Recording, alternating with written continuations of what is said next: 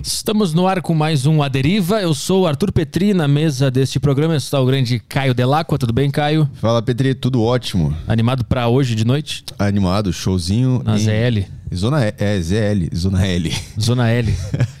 Hoje Mas... à noite estaremos lá na ZL de São Paulo, lá no, na, no bairro Itaquera, num barzinho de sinuca, fazendo o nosso show de stand-up lá. Tem alguns ingressos ainda sobrando bem poucos, arturpetri.com barra agenda se você for da ZL aqui de São Paulo e quiser nos ver. E também tem outras cidades, né? Ah, tem um monte de cidade lá na, na agenda lá, Belo Horizonte, Joinville, a gente está sempre em São Paulo fazendo show, tem Curitiba, várias cidades de Santa Catarina estão marcadas, é, Piracicaba, Taubaté, tem um monte de cidade Rio lá. tem vaga ainda? Rio ainda tem alguns ingressos sobrando no fim de semana que vem, né?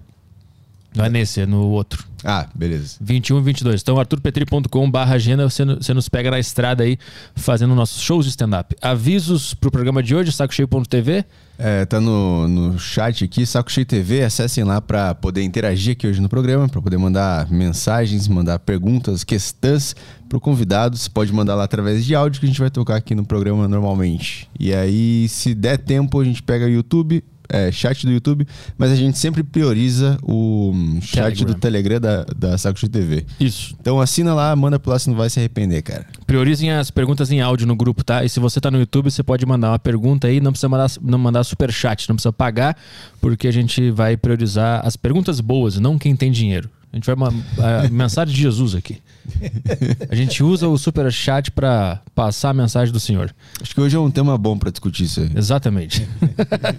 então vamos trabalhar. O convidado de hoje é o Gerson Madaleno. Ele é grão-mestre estadual do Grande Oriente do Brasil, de São Paulo. Tudo bem, Gerson? Obrigado pela presença aqui. Tudo bom, Pedro? Boa tarde. É um prazer estar aqui com você. Agradeço ao convite para a gente poder conversar sobre a maçonaria e tirar algumas, alguns mitos que existem sobre a instituição, que vem de muito, muito tempo. Então vamos começar com o primeiro mito. Vocês são répteis? Não, somos seres humanos normais como qualquer outro. Nós não somos seres de outro planeta que invadiram a Terra para dominar o mundo. Não somos. O, o, que, o que, que significa ser maçom? O que, que é isso? A maçonaria, na verdade, eu preciso contar a história do que é maçonaria para você entender. Uhum. Né? Não tenho. É, eu não tenho como, como fazer com que você entenda sem entender como chegou a maçonaria até os dias de hoje. A maçonaria, na verdade, ela é uma, é, uma instituição que começou a trabalhar na Idade Média. Hum. A instituição como a gente conhece hoje. Quando a, houve a ruptura da, da o rompimento, quando acabou o Império Romano, né, todo mundo sabe que Roma antiga, o Império Romano detinham conhecimento da área da construção absurdo.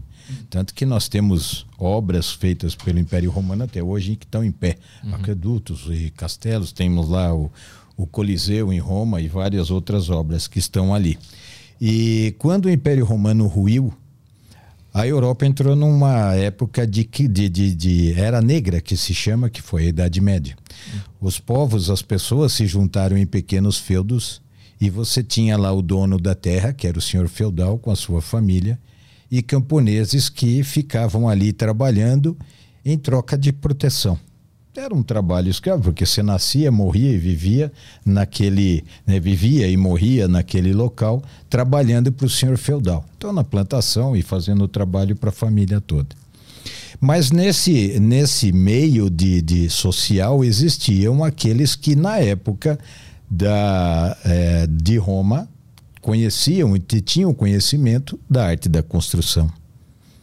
E essas pessoas, então, eram uma casta à parte daquilo que existia na normalidade de feudos. Então, era uma, uma, um grupo de pessoas, eram guildas de pedreiros livres, né? maçom, funk maçom é pedreiro livre em francês, hum. Freemason, que é em inglês, é, então eles tinham essa associação, essas guildas, que se reuniam para trabalhar e eram contratados pela igreja para construir monastérios, catedrais, construir uh, pontes hum. e tudo o que a igreja precisava na Europa. Então, e eles não se sujeitavam às leis do feudo onde eles trabalhavam.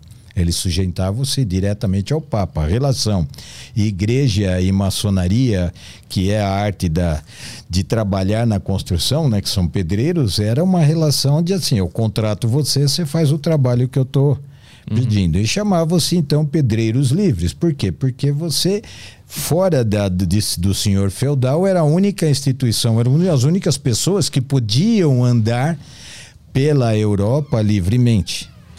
Na verdade, o trabalho era um trabalho é, praticamente escravo, porque tinha algumas construções que levavam aí 80, 90 anos para que ela fosse é, realizada, finalizada. Então você tinha duas, três gerações de pessoas que ficavam trabalhando. Então eles eram os únicos que tinham conhecimento de como construir, de construir. coisas. E aí esse segredo, para que eles tivessem esse, essa liberdade que os outros não tinham, eles mantinham um segredo. Então, é assim, eu conheço, eu sei trabalhar, se todo mundo soubesse fazer alguma coisa na área da construção, eles perderiam essa liberdade. Hum. Então, o segredo que a gente detém hoje na maçonaria, na verdade, é uma tradição desse tempo. A maçonaria foi assim operativa. Até 1800, é, 1666, em Londres, teve um grande incêndio que destruiu uma boa parte da cidade, quase a cidade inteira. Então, muitas dessas guildas, né, desses, é, desses grupos de pedreiros, se dirigiram para a Inglaterra, para Londres, para reconstruir a cidade. Hum. E aí, nesse, nesse momento, já começou a haver um declínio da arte da construção e também começou a haver uma mudança cultural na civilização na Europa que começaram a ter os grandes pensadores, os iluministas, que começavam a pensar e a questionar várias coisas. Então saiu daquela era, né, o que foi o Renascimento. E essas pessoas começaram, elas tinham guarida e começaram a entrar na maçonaria. A maçonaria até 1717, por volta no final, no começo do século XVIII, ela era operativa, o que a gente chamava de maçonaria operativa.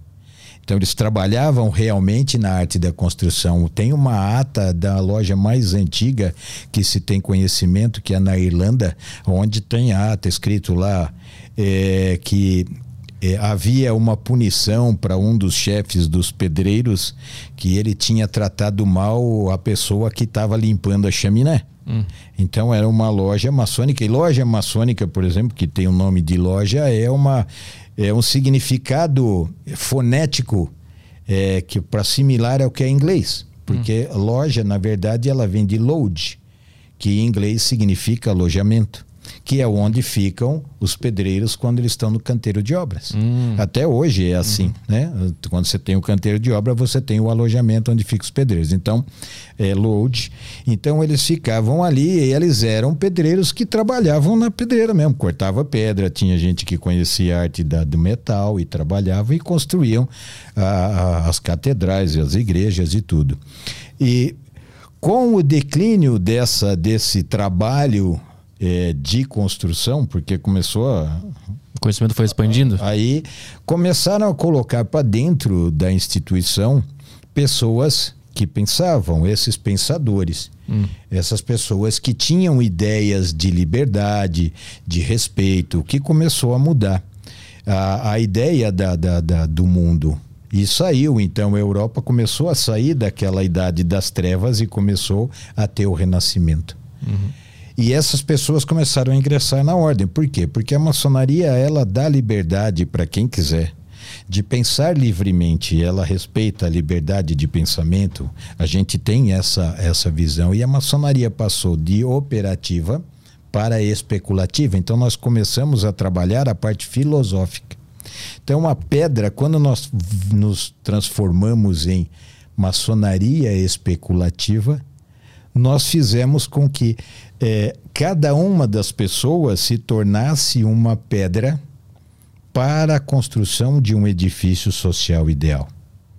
Então mudou a parte filosófica, então de pedra que faz a construção, o ser humano passou a ser uma pedra filosoficamente falando, uhum. para ser um construtor de um edifício social ideal. E o que nós trabalhamos dentro da maçonaria nas nossas sessões?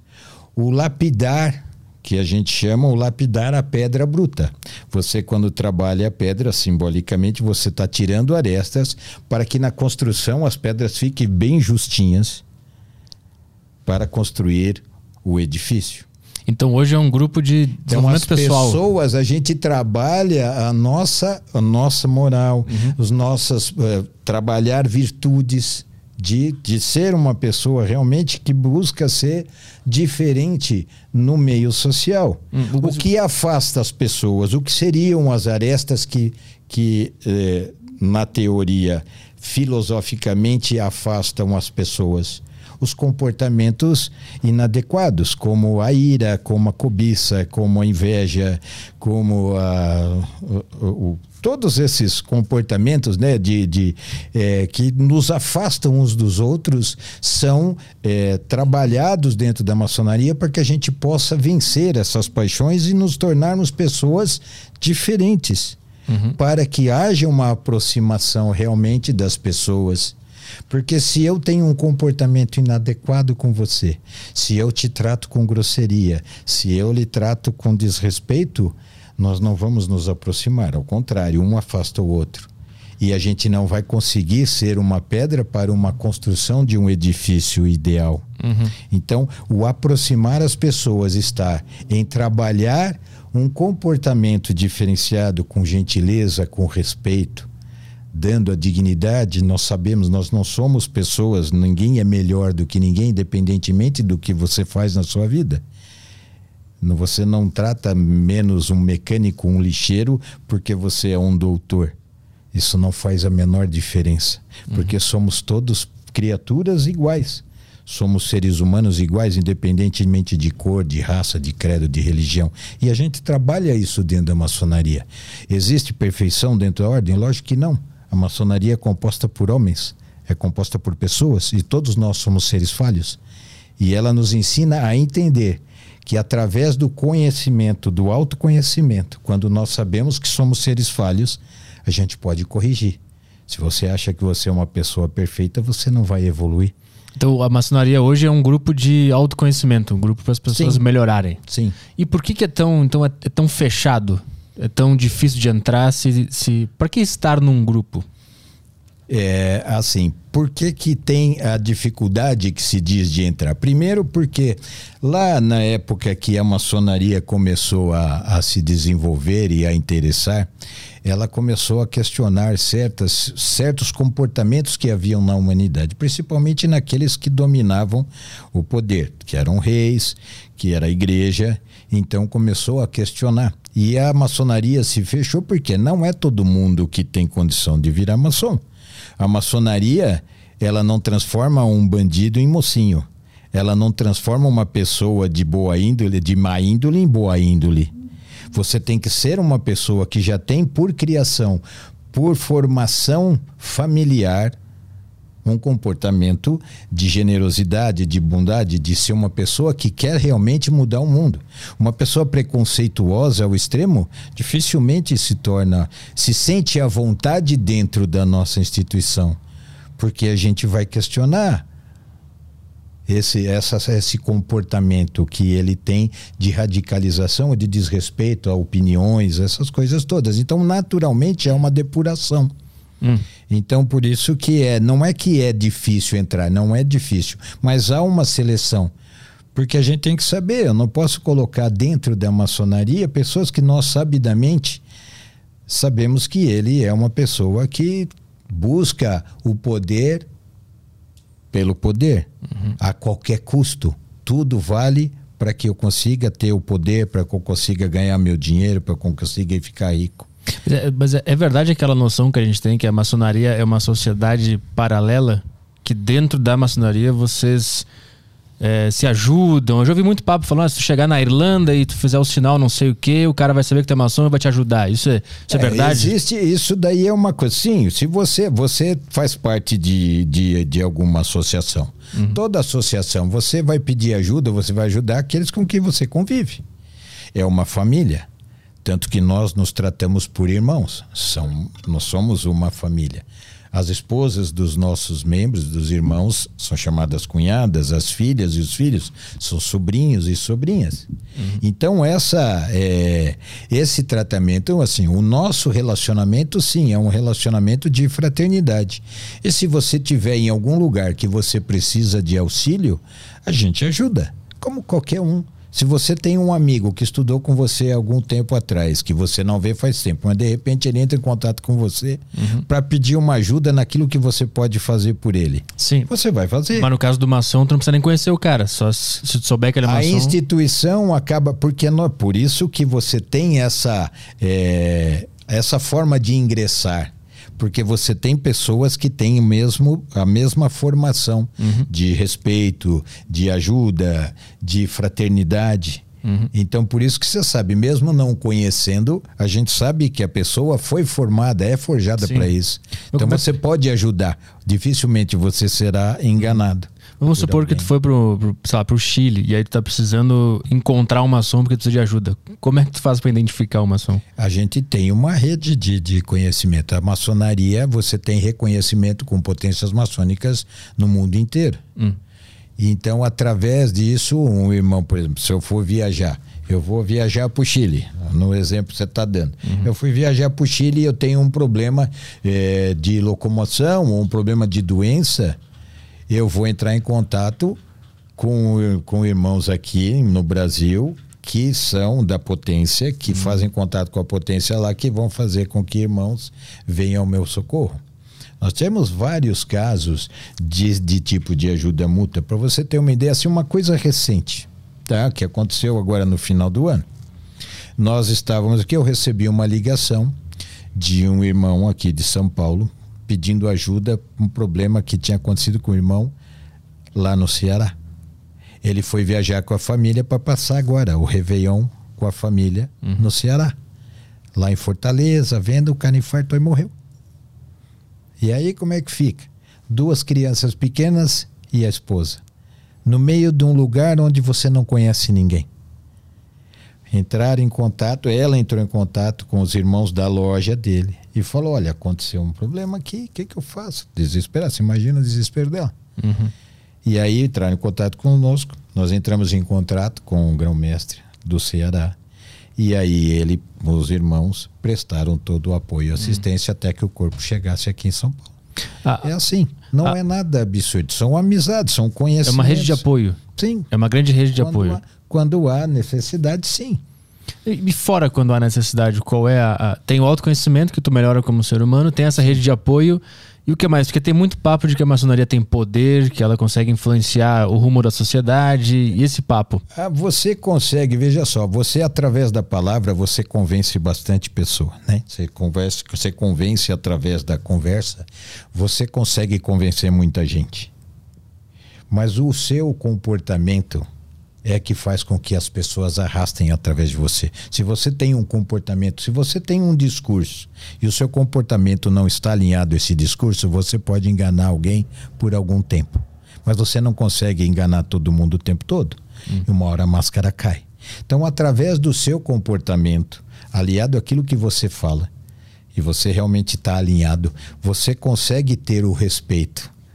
E aí você tem pessoas que te respeitam.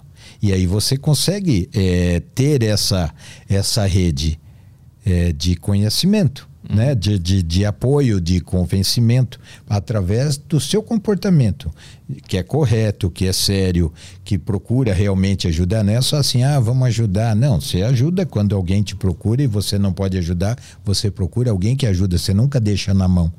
Você não deixa de fazer nada pela pessoa. Então, é através do comportamento que há essa rede. O poder é, é, é o poder que existe em qualquer classe social. Você tem advogados na OAB que trabalham na política, que têm influência enorme dentro da política e dos destinos do nosso estado, da nossa cidade, do nosso país. Na OAB tem. Na, você pega o CRM na medicina, você pega o CRO, você pega em todas as classes profissionais de engenheiro, no Cresce. Você tem pessoas que são influenciadoras. Na maçonaria não é diferente.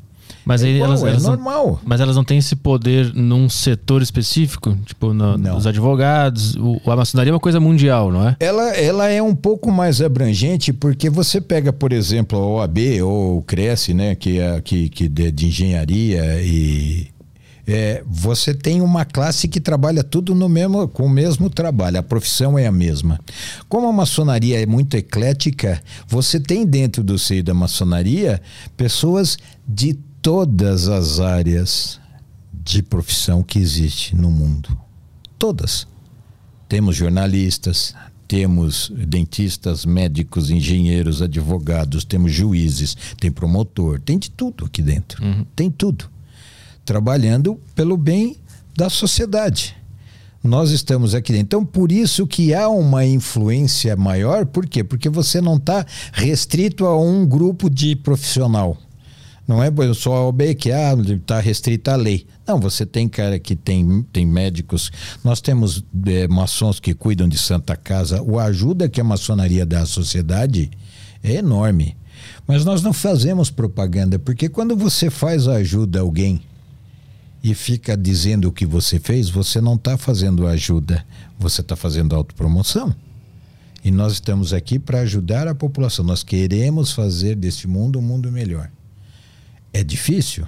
Muito. É complicado? Muito. Não é fácil você mudar uma situação, mas é o que a gente tenta. E nós temos, dentro da, da nossa sociedade, em tudo quanto é área, maçons trabalhando pelo bem da população. O Hospital do Câncer, é, que não é mais, é o Hospital do Amor, que é de Barretos, que tem várias, é, vários hospitais espalhados pelo estado, até fora do estado, que é uma referência no tratamento oncológico, tem muitos irmãos que trabalham lá. Tem muitos irmãos que trabalham. Nós temos a Paz, nós temos GRAC, nós temos é, creches, asilos, Santa Casas, uhum. hospitais que são cuidadas por maçons. Dizer, a noção que eu tinha da, da, maçonaria era que era uma sociedade secreta que não se podia falar abertamente. Que eu, eu, lembro que na minha infância tinha um amigo meu que o pai dele era maçom e era um negócio que meio que não podia falar. Era um negócio que é um segredo, não pode falar sobre isso. Isso é verdade? Isso rola? E se for isso. verdade, por que, que tu tá falando em público sobre isso agora? É, na verdade, isso é sim, isso existiu bastante. Por quê? Porque havia uma perseguição. Hum. Na época da Inquisição, a igreja, por conta da maçonaria é, dar a liberdade de você falar e criticar, havia uma perseguição. Na época da Inquisição, o maçom, assim, se você era maçom, qualquer sociedade secreta, você ia para fogueira. Hum. Você era torturado e morto. Então, os maçons resolveram, então, você tinha que se proteger. Tanto que antigamente os maçons eles não usavam o próprio nome para as reuniões. As atas todas você tem um pseudônimo. Hum.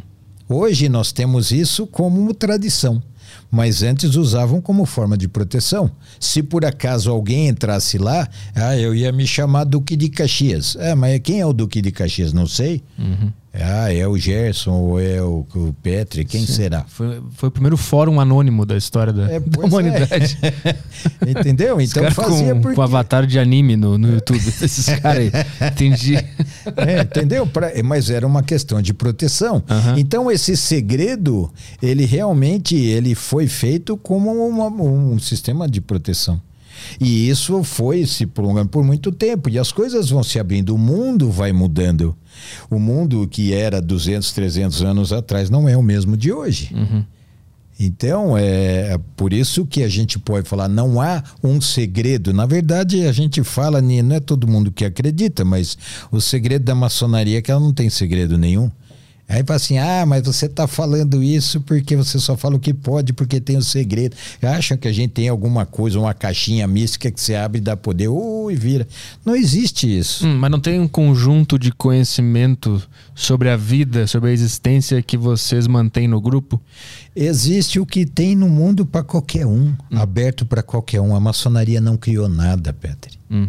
A maçonaria ela, ela trouxe, quando ela se tornou especulativa, que ela deixou de ser operativa e passou a ser filosófica, ela trouxe para o seu seio. A prática maçônica na operativa era construir, é o que você vê em canteiro de obra. Uhum. Depois ela trouxe para o seu meio todas as áreas de conhecimento que existiam em todas as civilizações, sejam elas persas, sejam elas israelenses, né, do, do hebreu, seja ela do Egito, da Grécia, de Roma, tudo. Então, aquilo tudo que pode ser usado para um crescimento pessoal do ser humano, para que ele possa evoluir espiritualmente mentalmente, ser uma pessoa equilibrada, que respeita, isso tudo está aqui dentro e está aberto para qualquer um. Então todo é conhec- só para nós, conhecimento... é que a gente dá o foco para Aham. isso. Mas todo conhecimento discutido na maçonaria, eu tenho acesso sem ser maçom. Eu consigo achar. Você acha em qualquer lugar. Você pega assim, vai ver assim, o que que a gente discute? Uma coisa que a gente discute é essa é, é a lei da proporção áurea. Que o universo todo ele é, ele é um equilíbrio. Tudo está em equilíbrio e tudo tem uma proporção áurea. Que você tem lá 1.1816, que é a proporção áurea. Hum. Nessa proporção, o universo, a beleza, a estética, tudo tá assim. Você vê na flor, você vê no bichinho, você vê em tudo. E aí, como você trabalha isso? Através dessa lei de proporção áurea, que você pode pegar, inclusive tem aquele, tem um desenho do Walt Disney, que era maçom, tem um desenho dele que fala sobre proporção áurea Hum. Que vai mostrando o Mickey, vai fazendo. Então você tem um monte de coisa que está aí para qualquer um estudar. Só que nós damos um foco através do conhecimento para trazer para uma reflexão aonde eu posso fazer, o que eu posso fazer para melhorar como ser humano através desse conhecimento desse assunto. Como é que eu aplico a proporção áurea na minha vida? Você aplica a proporção áurea numa forma seguinte: é tudo o que o que na essência é uma proporção áurea é o equilíbrio da forma, é o equilíbrio do universo entre as coisas todas. Como é que você coloca isso na sua vida, no seu comportamento? Como você pode mudar o seu comportamento para viver em harmonia com o que está ao seu lado? O que você pode fazer, como você pode agir, como você pode lidar com as pessoas, como você pode falar com o outro para manter a harmonia. Percebe? Hum. Como é uma coisa simples. Mas é- é- essa, essa tese ela diz que tudo tende ao equilíbrio. Então, então o se universo é o equilíbrio. Sim, Olha o que existe no universo. Sim. Tudo é equilíbrio. Tudo vive em harmonia. Mas Tudo como é, está em sintonia e harmonia. como é que se explica uma, uma catástrofe, por exemplo? Se eu- acontecer um tsunami aqui, acontecer uma coisa boa em outra dimensão? Quando você tem uma catástrofe é porque o equilíbrio se acaba.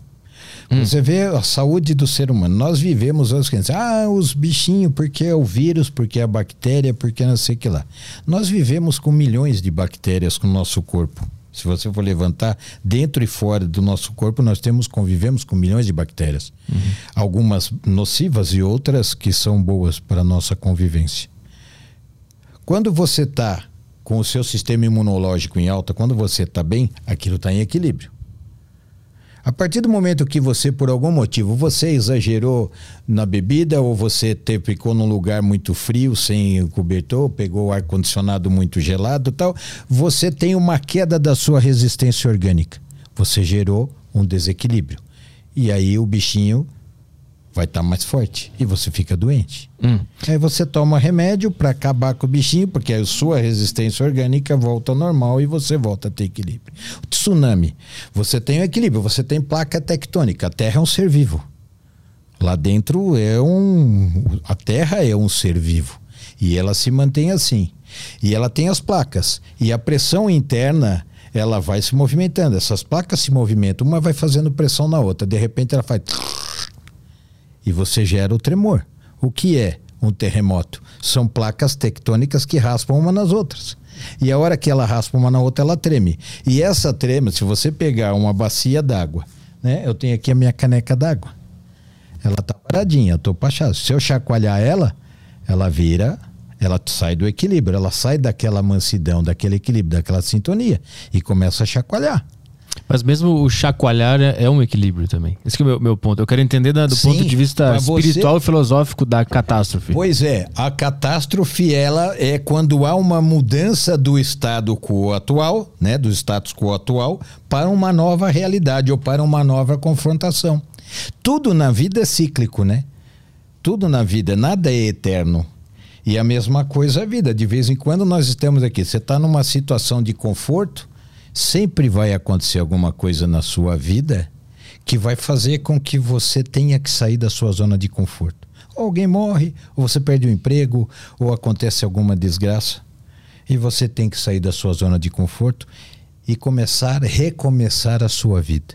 Muitas pessoas nesses últimos dois anos tiveram que sair da sua zona de conforto para recomeçar a vida, que tinha uma vida tranquila, uma vida sossegada. Quantos restaurantes tradicionalíssimos que nós tínhamos uhum. aqui em São Paulo fecharam? O que que faz o dono? Cadê os garçons? Eles tiveram que recomeçar a vida. Então tudo tem esse ciclo de existência. O universo é feito disso. E nós vivemos um momento. E como você reconstrói? É, toda mudança, tudo assim, a ordem vem do caos.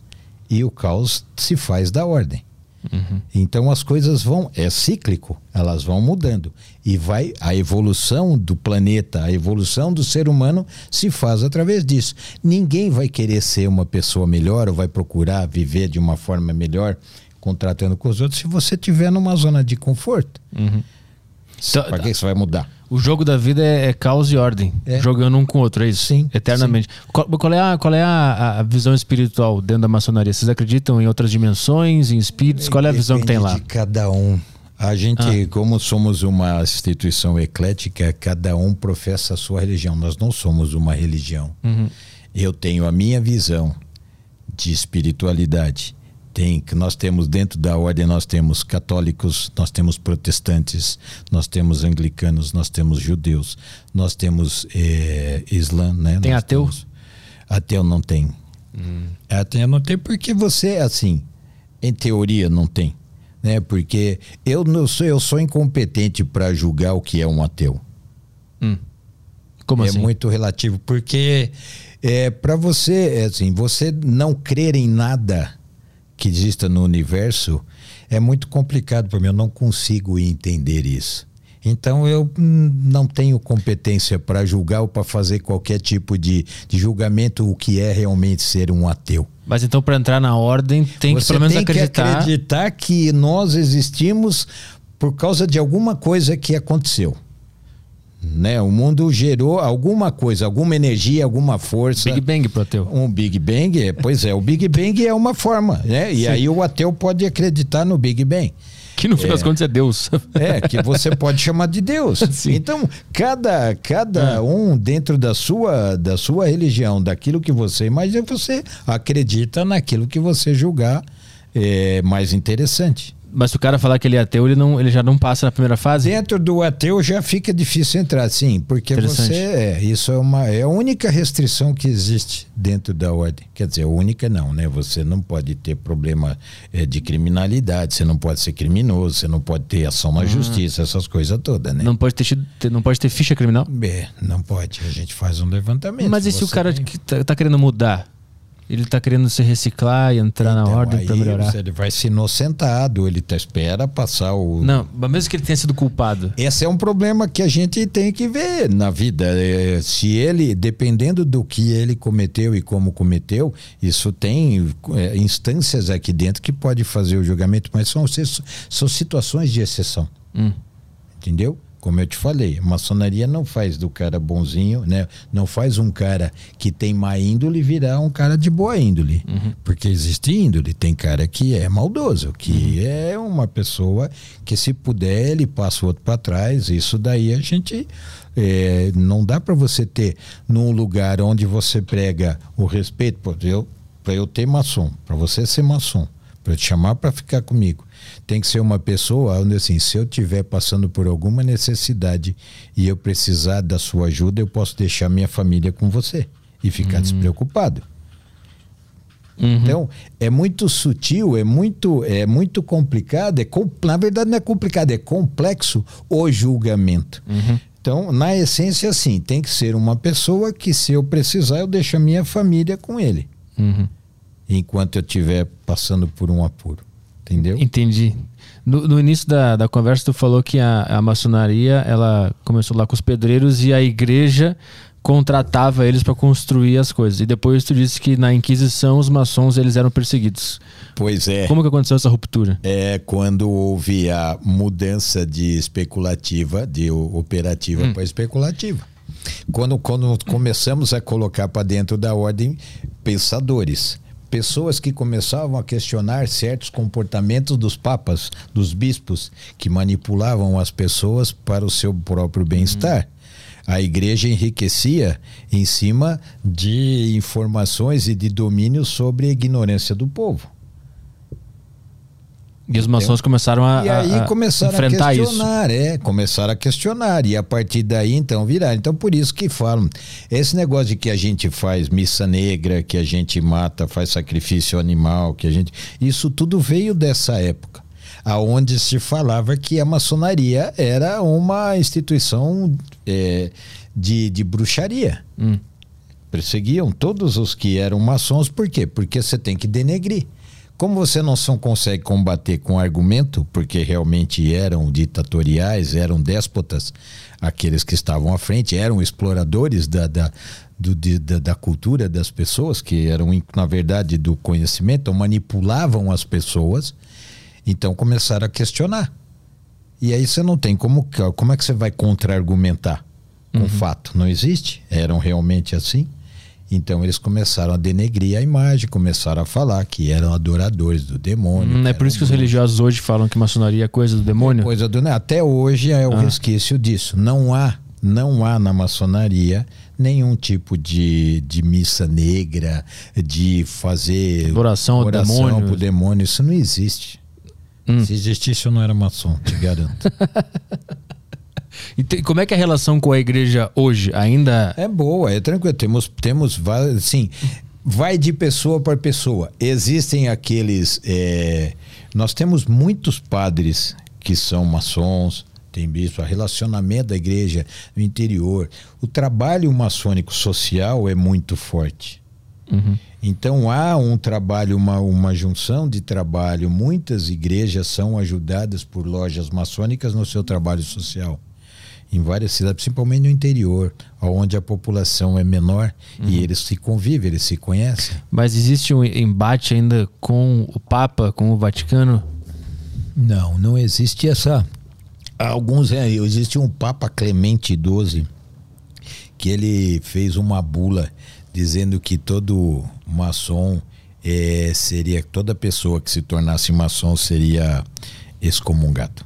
Hum. Então eu sou um excomungado eu não vou para o céu quando eu Mas nas discussões não existe mais a, a, um debate sobre não, a igreja, igreja não, sobre de... como combater a igreja, isso não, não, tem mais. Não, não, não. Nós temos um monte de maçom que é católico. Uhum. Quando a maçonaria, por exemplo, quando teve um problema que o, o Papa criou isso, que proibiu é, reuniões de maçons, proibiu. O Papa fez isso. E muitas lojas deixaram de, de, de funcionar uhum. na época na Europa. Por quê? Porque a maioria dos, dos, dos, é, dos maçons eram cristãos, eram católicos. Uhum. E o Papa mandava, eles paravam. Ah, não pode mais reunir. Tá bom, parou. Tem relato disso, histórico. Uhum. Lá que... na Europa, em Portugal, na Espanha, muitas lojas. Aí foram lá, Inquisição, para ver se naquela loja estava. Não tinha nada, estava fechado, acabou. Qual é a relação da maçonaria com Illuminatis? Existe alguma? Nenhuma, eu nem sei quem são os Illuminatis. e Nova Ordem Mundial, tem alguma coisa a ver? Também não sei quem são. A Nova Ordem Mundial não é, uma, não é um grupo. Eu acho que Nova Ordem Mundial é uma tendência que o mundo vai criando por é. si só. E o triângulo com o olhinho no meio? Triângulo com o olhinho no meio é um simbolismo. O triângulo sempre foi utilizado, foi uma das primeiras é, figuras geométricas criadas para representar a divindade. Ah. E o olhinho no meio é o olhinho que representa Deus, que é o olho que tudo vê, que a gente chama o olhinho que tudo vê. Então você tem um, um triângulo com o olho dentro na nossa sessão, então nós estamos ali sendo observados simbólico, tudo é simbólico. Uhum. Simbolicamente nós estamos sendo observados pelo Criador. Então existe assim, dentro do, do autoconhecimento ali que se passa para as pessoas que estão na maçonaria, existe uma uma, uma como é que, como é que eu vou falar? É, existe, tem que ter essa crença de que existe um Deus nos olhando e que tem princípios que vêm dele. É, a, essa, essa, o olho que tudo vê pode ser o olho de Deus, pode ser o olho do conhecimento, pode ser o olho da sabedoria. Depende do que você acredita. A maçonaria não tem uma regra definida. Nós somos uma religião com dogmas pré-estabelecidos. Cada qual vê aquele símbolo por isso que o ensinamento é por símbolo. O símbolo faz com que qualquer um possa fazer, ter um entendimento sobre aquilo, dentro da sua convicção. Então eu posso achar que aquilo é o olho de Deus. Eu posso achar que aquilo é o olho do conhecimento. Eu posso achar que aquilo lá é o, a energia do universo. O olho da minha própria consciência. Da sua consciência. E, Como você achar. Mas, puta, eu tô tentando entender. É, eu não consigo compreender onde é que tá o ponto de, de ligação entre. Se tem tanta gente diversa lá, várias religiões, várias visões de mundo, onde é que tudo se entrelaça para não dar desentendimento? Ou é tudo interpretativo? Eu posso interpretar de acordo com a minha crença tudo que está sendo passado aqui dentro. Então, exatamente aí vem os princípios da maçonaria. De ser uma instituição onde nós trabalhamos, por isso que está o começo de tudo, é você se conhecer é você ter conhecimento, de você saber que você é um ser imperfeito e respeitar as opiniões dos outros. Então, o respeitar a opinião, então, você tem é, nem, nenhuma, não existe opinião no mundo que seja 100% verdadeira. Ninguém está sempre 100% certo ou 100% errado. Então, quando a gente tem consciência de que tudo que a gente pensa, tudo que a gente entende é limitado e que pode ter pessoas que tenham um conhecimento, uma visão diferente que realmente faça mais sentido do que a minha, você aprende a respeitar. Então, o respeito, a disciplina para manter a ordem, isso é importante dentro da instituição. E é por isso que a gente consegue manter uma harmonia dentro do. Você já viu o templo maçônico? Não. Você nunca entrou? Não. Se você quiser, um dia eu faço uma sessão, é, quando a gente tiver, porque nós temos sessões públicas. Aham. Aí eu posso te convidar se você quiser. Tá, não, eu te querer ver convido, sim. Você pode ir. E aí, assim, é, como eu te falei, a gente não criou nada. Dentro do templo maçônico existe uma coisa que é um pavimento mosaico de preto e branco, como existe em tudo quanto é catedral. Você vai em qualquer catedral aqui, você vai na Praça da Sé, o piso é pavimento, são quadrados brancos e pretos. Você, você frequenta igreja? Também não. Não muito. Não muito. Então, mas você já viu alguma Uhum, coisa uhum. parecida com isso. Então, isso daí é uma simbologia que nós temos. A harmonia, veja só, quando você entra, você vira aprendiz maçom. Aprendiz maçom é aquele que não conhece maçonaria. Então ele passa um tempo para entender a simbologia, entender o que é ser maçom. Entender maçonaria. Esse pavimento mosaico que a gente entra e pisa a todo momento, ele tem uma simbologia. Não existe nada mais oposto que o branco e o preto. E eles, quando eles estão no piso colocados, eles estão ali em harmonia. Hum. Então é uma simbologia de que, apesar das oposições, apesar das diferenças, nós podemos viver em harmonia. É por isso que a maçonaria consegue sobreviver no Brasil 200 anos e a maçonaria é, especulativa tem 305 anos, que começou na, na Inglaterra, com essa estrutura que nós temos hoje, há 305 anos, 1717. Então, é por isso que ela sobrevive esse tempo todo Uhum. e consegue é, passar por todas essas transformações que o mundo, que a humanidade e as civilizações vêm passando. E aquela história que também eu vejo muito nas teorias de conspiração de que todos os cargos ah, altos do, do mundo são ocupados por maçons, artistas conseguem chegar lá porque são maçons e, e são erguidos de alguma forma pelo grupo. É, Tem alguma coisa a ver? existe, né, tem muita gente que fala que é maçom que não tem nada a ver com maçonaria. Hum. Nunca foi maçom na vida. É, tem maçons que aproveitam assim. O estar em algum lugar e estar em evidência em algum lugar é só fruto do seu trabalho, da sua dedicação e do seu esforço. Não existe esse negócio de que não vamos fazer com que o Petri seja o cara. Não, isso não existe. Você tem que trabalhar, você tem que dedicar, você pelo seu esforço. Maçonaria não faz ninguém ficar milionário. Você Ah. não fica rico porque você é maçom. Você fica rico porque você trabalha, porque você estuda, porque você se dedica. Mas, por exemplo, é, vamos supor que o maçom tem uma empresa e chega dois candidatos para a vaga, um faz o toquinho do maçom e o outro não faz. Ele vai contratar o maçom? Se você, se os dois estiverem em condições de igualdade, provavelmente sim. Se estiverem em condições de igualdade. Hum. Porque se o que não é maçom for mais competente, contrata o não como o mais competente. Eu não sou burro. Maçom não é burro.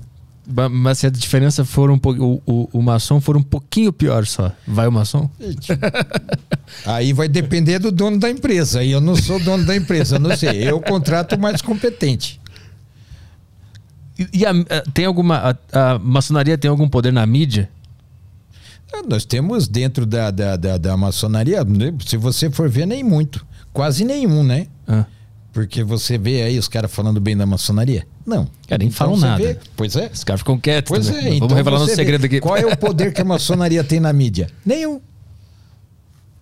Você vê falando bem, fazendo propaganda, vem o que a gente está vendo aí ultimamente é um monte de cara esperto usando o nome, porque maçonaria é uma coisa que chama atenção. Uhum. E tem alguns caras fazendo propaganda que você entra na Ah, maçonaria, Eu aí você aí. vai ficar rico, você quer conhecer um maçom famoso, você vai ficar famoso, você vai ficar rico, você fica milionário, você vai conhecer lugares maravilhosos no mundo porque você é maçom. Mentira. Isso é uma propaganda que tá no YouTube, né? Já, já um apareceu pra monte, mim essa propaganda. Tá pululando. É, é esse negócio de rede social, Pedro, está fazendo com que é, apareça um monte de esperto. Isso aí é golpe. É é um curso pra conhecer a Esse outro maçonaria. dia Eu estava vendo, eu recebi, né? A gente, Ah. quando você vira grão-mestre, você fica. é, o centro do universo começa tudo, você recebe tudo, né? E aí me mandaram uma foto de uma de um, uma casa, não sei aonde, estava escrito assim: maçonaria, inscrições, inscrições abertas. Mas assim, isso não existe. A- a- entrar na maçonaria, ela se faz através de convite. Ela se faz através do conhecimento. Lógico que fala assim, ah, eu tenho interesse em me conhecer. Eu falo assim, pô, eu queria ser maçom. Bom, nós vamos conversar, nós vamos bater papo, nós vamos conviver. Porque você tem que tomar cuidado. Existem muitos, muitas pessoas são dissimuladas. Uhum. Às vezes, num primeiro momento, pareceu o cara super legal, aí você vai convivendo, você vê que é mais ou menos. Ele tem um bom discurso, mas quando ele está conversando com o porteiro, ele trata o cara que nem um cachorro. A igualdade, o respeito pelo ser humano tem que ser igual para todo mundo. Tanto faz se você é o presidente da República. Não vou falar do presidente, senão vão falar que eu sou bolsonarista. Não sou, não sou nada. Eu não sou nada, eu sou a favor do povo. Então, desde o presidente de uma empresa até a pessoa que faz a faxina no prédio, tem que ser tratado com, a mesma, com o mesmo respeito, com a mesma dignidade. Mas e como é que se faz esse, esse teste? Por exemplo, o cara chegou aqui e falou: Eu falei, eu quero ser maçom. Aí tu me convida Vai pra. convivendo, A gente vai convivendo. Você não vai a gente vai pescar junto, jogar bola. É, o que, que a gente você vai fazer? Você faz, ah, tem eventos que você tá junto. Ah. A gente pode ir pra, pra festa. Pô, e vai ver qual é o comportamento do cara quando ele bebe. Ah, Tem cara que a hora que bebe solta o, solta o cachorro, né? Mas vira, vira o garanhão ou vira qualquer coisa, começa a ter comportamento nada, inade- nada inadequado. Se torna uma pessoa grosseira, se torna um cara violento. Mas esses encontros pra ver a- a- o perfil do cara, ele é, ele é feito lá no lugar ou são, ou são É, tipo, vamos no estádio, vamos num Quando bar? as pessoas, né? Quando as pessoas conhecem que vão convidar, eu tenho os meu, meu, meu relacionamento, eu convido pessoas do meu relacionamento que se relacionam comigo. Uhum. Então, cada um tem uma forma de conhecer. O que interessa é que você tenha condições de ter situações que você possa avaliar qual é realmente a postura da pessoa no dia a dia. Não é em algumas situações, é o dia a dia que faz a diferença. A gente só vai mudar o, o estado do nosso mundo quando nós realmente tivermos um comportamento adequado em qualquer lugar que nós estejamos. Seja na frente de uma câmera ou seja sozinho na minha casa. E quem é que toma essa decisão de comunicar pro cara que ele não pode entrar? Você não chama antes, né? Primeiro você vai convivendo. Aí se for assim, ah, não tem condição, você vai conversando. Você vai vendo. Mas Às é vezes tipo- fala assim, ó, é melhor você esperar um pouquinho. Você ainda não tá, ainda não tá bom ainda para entrar. Você vai ter problema. Mas quem é o, o- o- qual é o cargo que o cara tem que estar dentro da maçonaria pra poder A pessoa cha- que vai convidar que vai que vai decidir. Mas como um aprendiz eu não posso convidar ninguém, né? Eu já tenho que estar num, num lugar já. Normalmente quem convida são os mestres, né? Tem que ser, tem um cargo maior. Mas sempre os aprendizes, quando entram na, na, na- na instituição, eles estão ali e tem assim, poxa, tenho um amigo meu, e aí pode conversar. Isso não. Né? Quando tem esses eventos públicos dentro da maçonaria, você leva o seu amigo e a gente fica de olho para ver como é que é. Se, é bacana, conversa, vê qual é a profissão, que ele faz. Entendi. Qual é, né, o que ele já fez na vida, o que não fez, essas coisas. É, é uma convivência normal. Mas tem alguma, algum exemplo de algum cara que não tinha condição nenhuma de, de entrar e tu rejeitou o cara, disse que não é poder? O que, que ele fez para ser rejeitado? E assim, o cara que bate na mulher é um cara que não entra. Mas como é que se descobre isso? Você descobre. Quando a gente está fazendo a conversa com, com as pessoas, a gente conversa também com a esposa. Você tem mulher, né? tem, você tem a mulher dentro do que é mulher do maçom. Aham. Elas conversam entre elas. Você acha que elas não falam? Hum, e aí a conversa vai vazando. Vai indo, conversa um dia, conversa outro, conversa outro. Você vai percebendo aí, você fica sabendo. A- a- por exemplo, se eu virar maçom, a minha mulher, ela se torna também. Não, ela não vira maçom. Se para assim, outra coisa, para você se tornar maçom, ela tem que deixar. Ah, é? É, quando a gente vai fazer, fez o convite, aí vamos fazer uma sindicato, a gente vai conversar com, com você e com ela. E aí você bate o papo com ela e fala assim: olha, ele vai entrar, ele vai ficar uns dias fora, porque tem à noite tem reunião, e vai, às vezes, tem que fazer algum serviço social, a gente vai andar para cá para lá e tal. Ela pode sair, tudo bem, sem problema para você, porque tem mulher aqui não, não quer. Uhum. Que história é essa de maçonaria? Ela vai falar, né? Pois é. sei, maçonaria, Vocês, é, tá bom. Maçonaria, vocês vão amassar Maria. Isso eu já ouvi. eu já ouvi isso, dá risada, é verdade? é verdade. Eu, eu tenho um amigo meu que ele se tornou maçom quando ele era jovem. Eu- ah, antes dessa pergunta, demolei é o quê? Demolém é uma, est- uma ordem paramaçônica. Ah. É, dentro da maçonaria, nós temos instituições que são vinculadas à ordem, que são ordens paramaçônicas. Então, maçom só é homem. Só homem é maçom. Então, o filho do maçom, a filha do maçom, a esposa do maçom, eles têm, eles podem frequentar instituições que são paramaçônicas. Então, a ordem de Molay é uma ordem paramaçônica para meninos que são filhos ou amigos de filhos de maçom de 12 a 21 anos.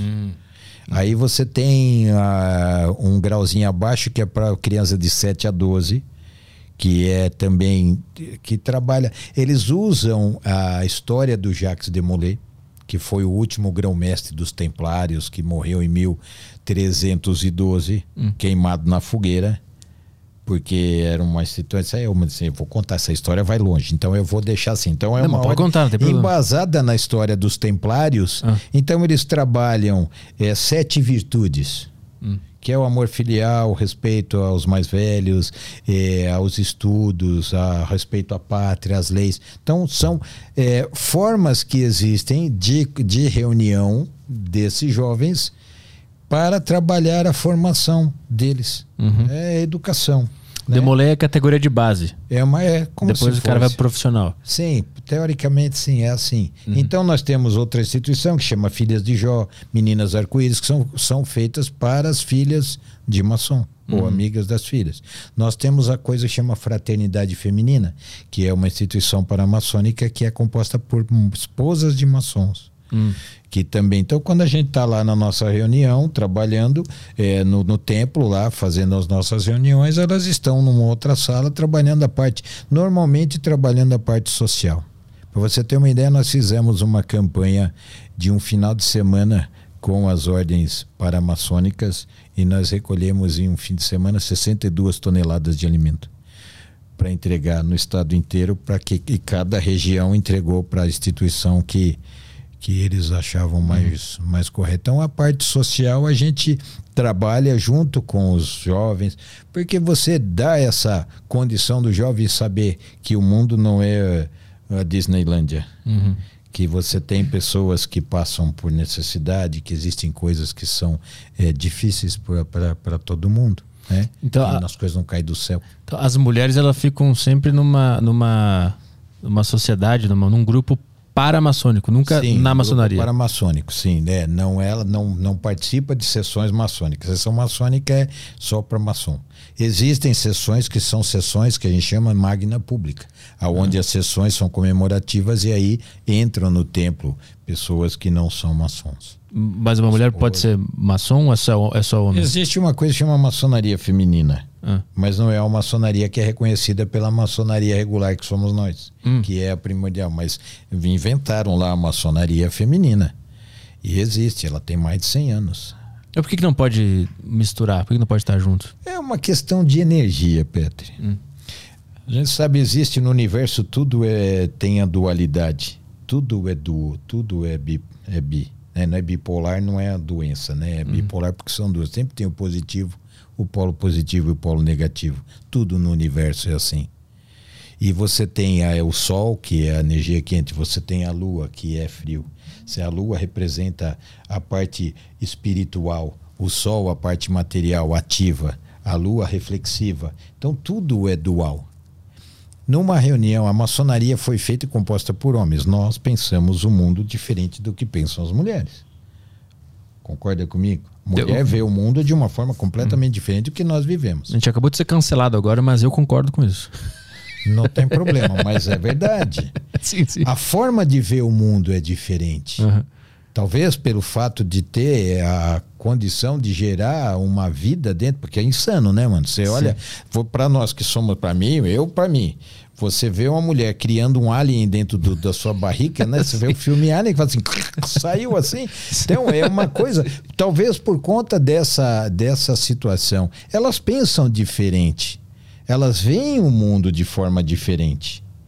E há um complemento entre o que a visão do, do, do do mundo de homem, porque nós somos sempre moleque.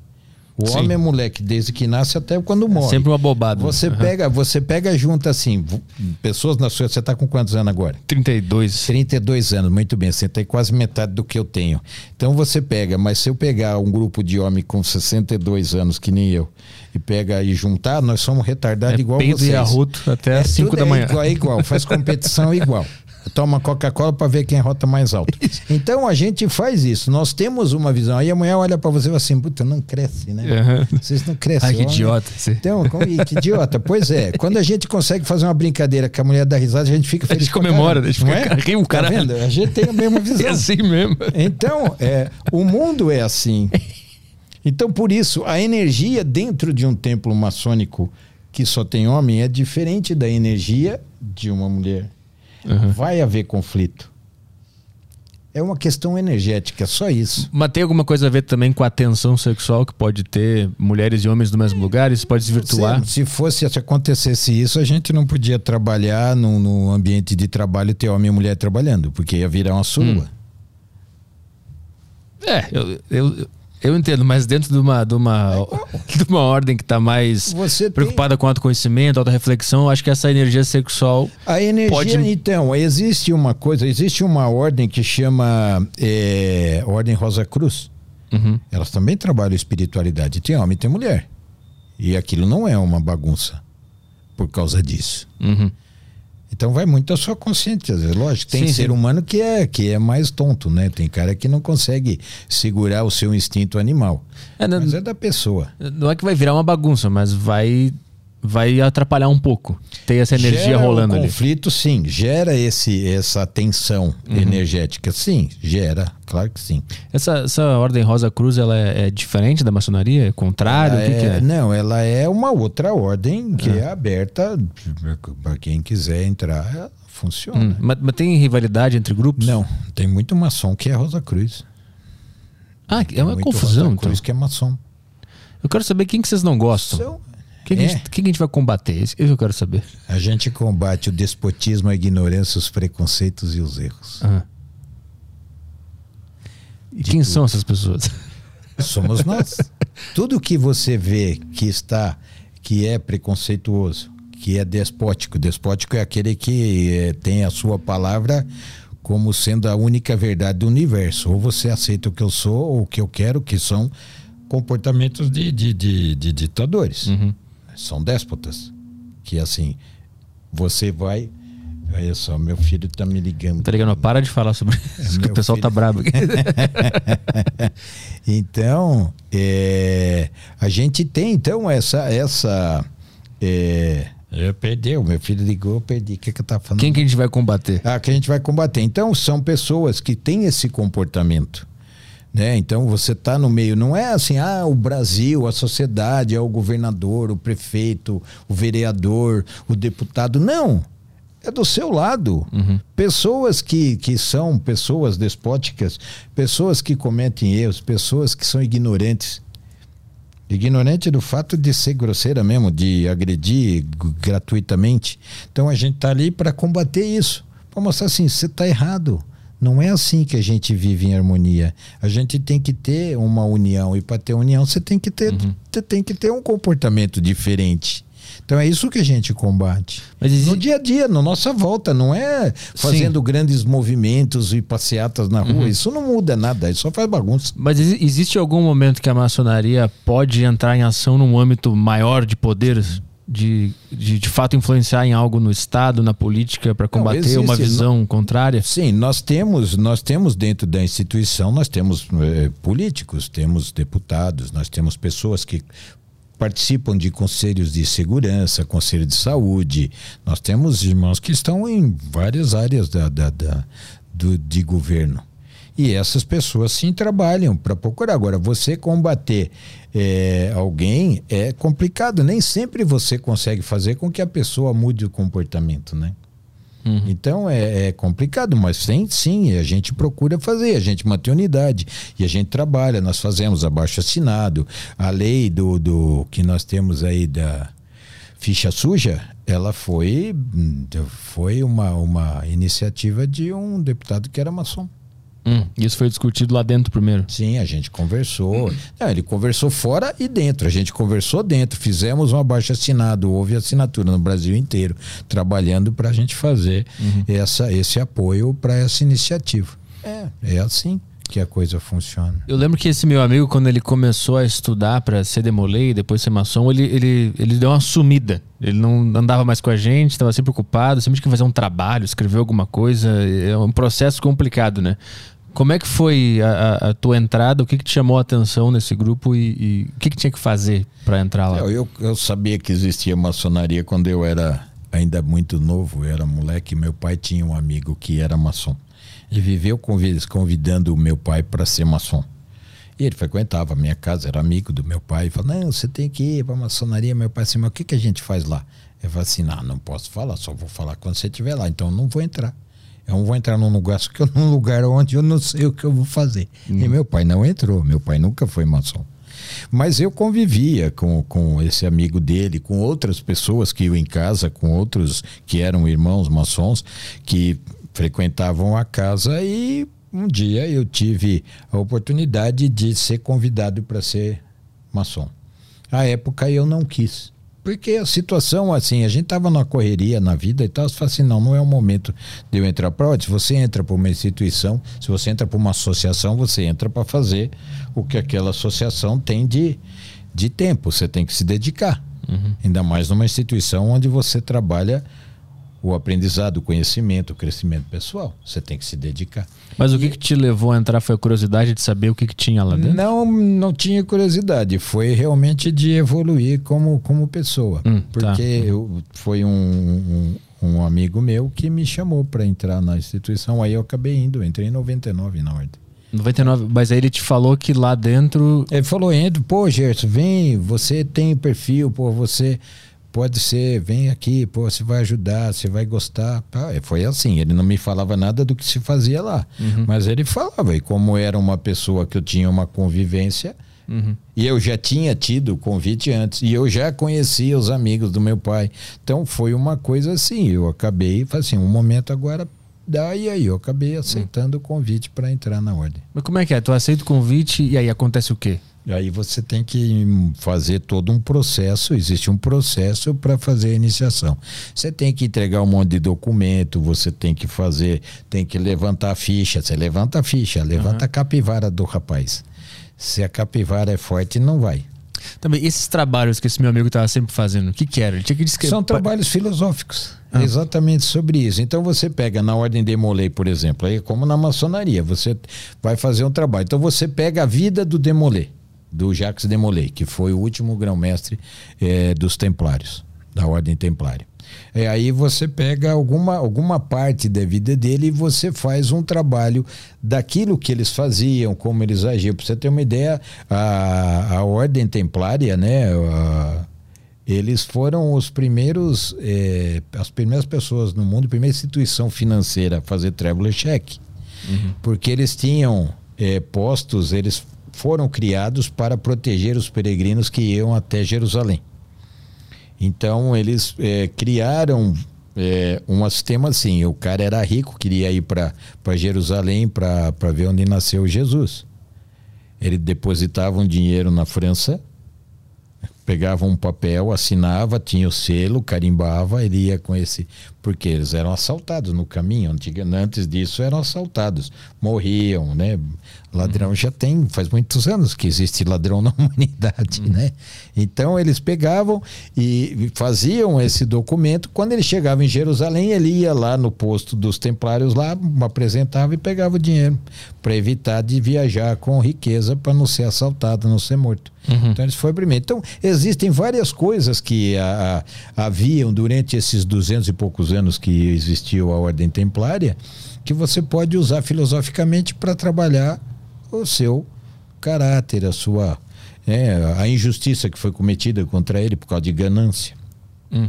Então tem que estudar a história desse cara, estudar a filosofia, é, estudar a história da maçonaria, fazer trabalhos. Você estuda o que você achar interessante. Ah, mas não, então, mas não existe tem uma... uma doutrina, existe sim. Você segue ali, dá, no, na ordem de Molay, a linha de, de, de, de, de trabalho é em cima disso. Mas você tem, por exemplo, no Dia das Mães, eles têm uma cerimônia que se chama Cerimônia da, da, da, das, das Velas, que é para acender vela, faz um monte de, de, de reflexões sobre um monte de, de comportamento humano, tem a cerimônia das mães, faz o dia das mães, entregam rosa. É uma coisa bonita, é, fazem homenagem às mães, aos pais. Uhum. Então, dentro, mas sempre dentro dessa, dessa linha de fraternidade, de respeito, de amizade, de coleguismo, de companheirismo, de fidelidade, de lealdade, essas coisas. Eu tenho outro amigo meu que ele, que ele não aceitou entrar, ele não quis ele me contou a história, foi até meio engraçada a história, porque ele disse que botaram ele num carro e andaram até, sei lá, muito tempo, muito tempo até chegar numa casa no meio do mato, chegaram lá, botaram uma música, um negócio esquisito, ele falou, ah, não quero isso aqui, achei muito esquisito. é assim mesmo? Depende, cada, cada grupo, existem vários grupos, vários capítulos, né? É. É, na maçonaria nós chamamos de loja.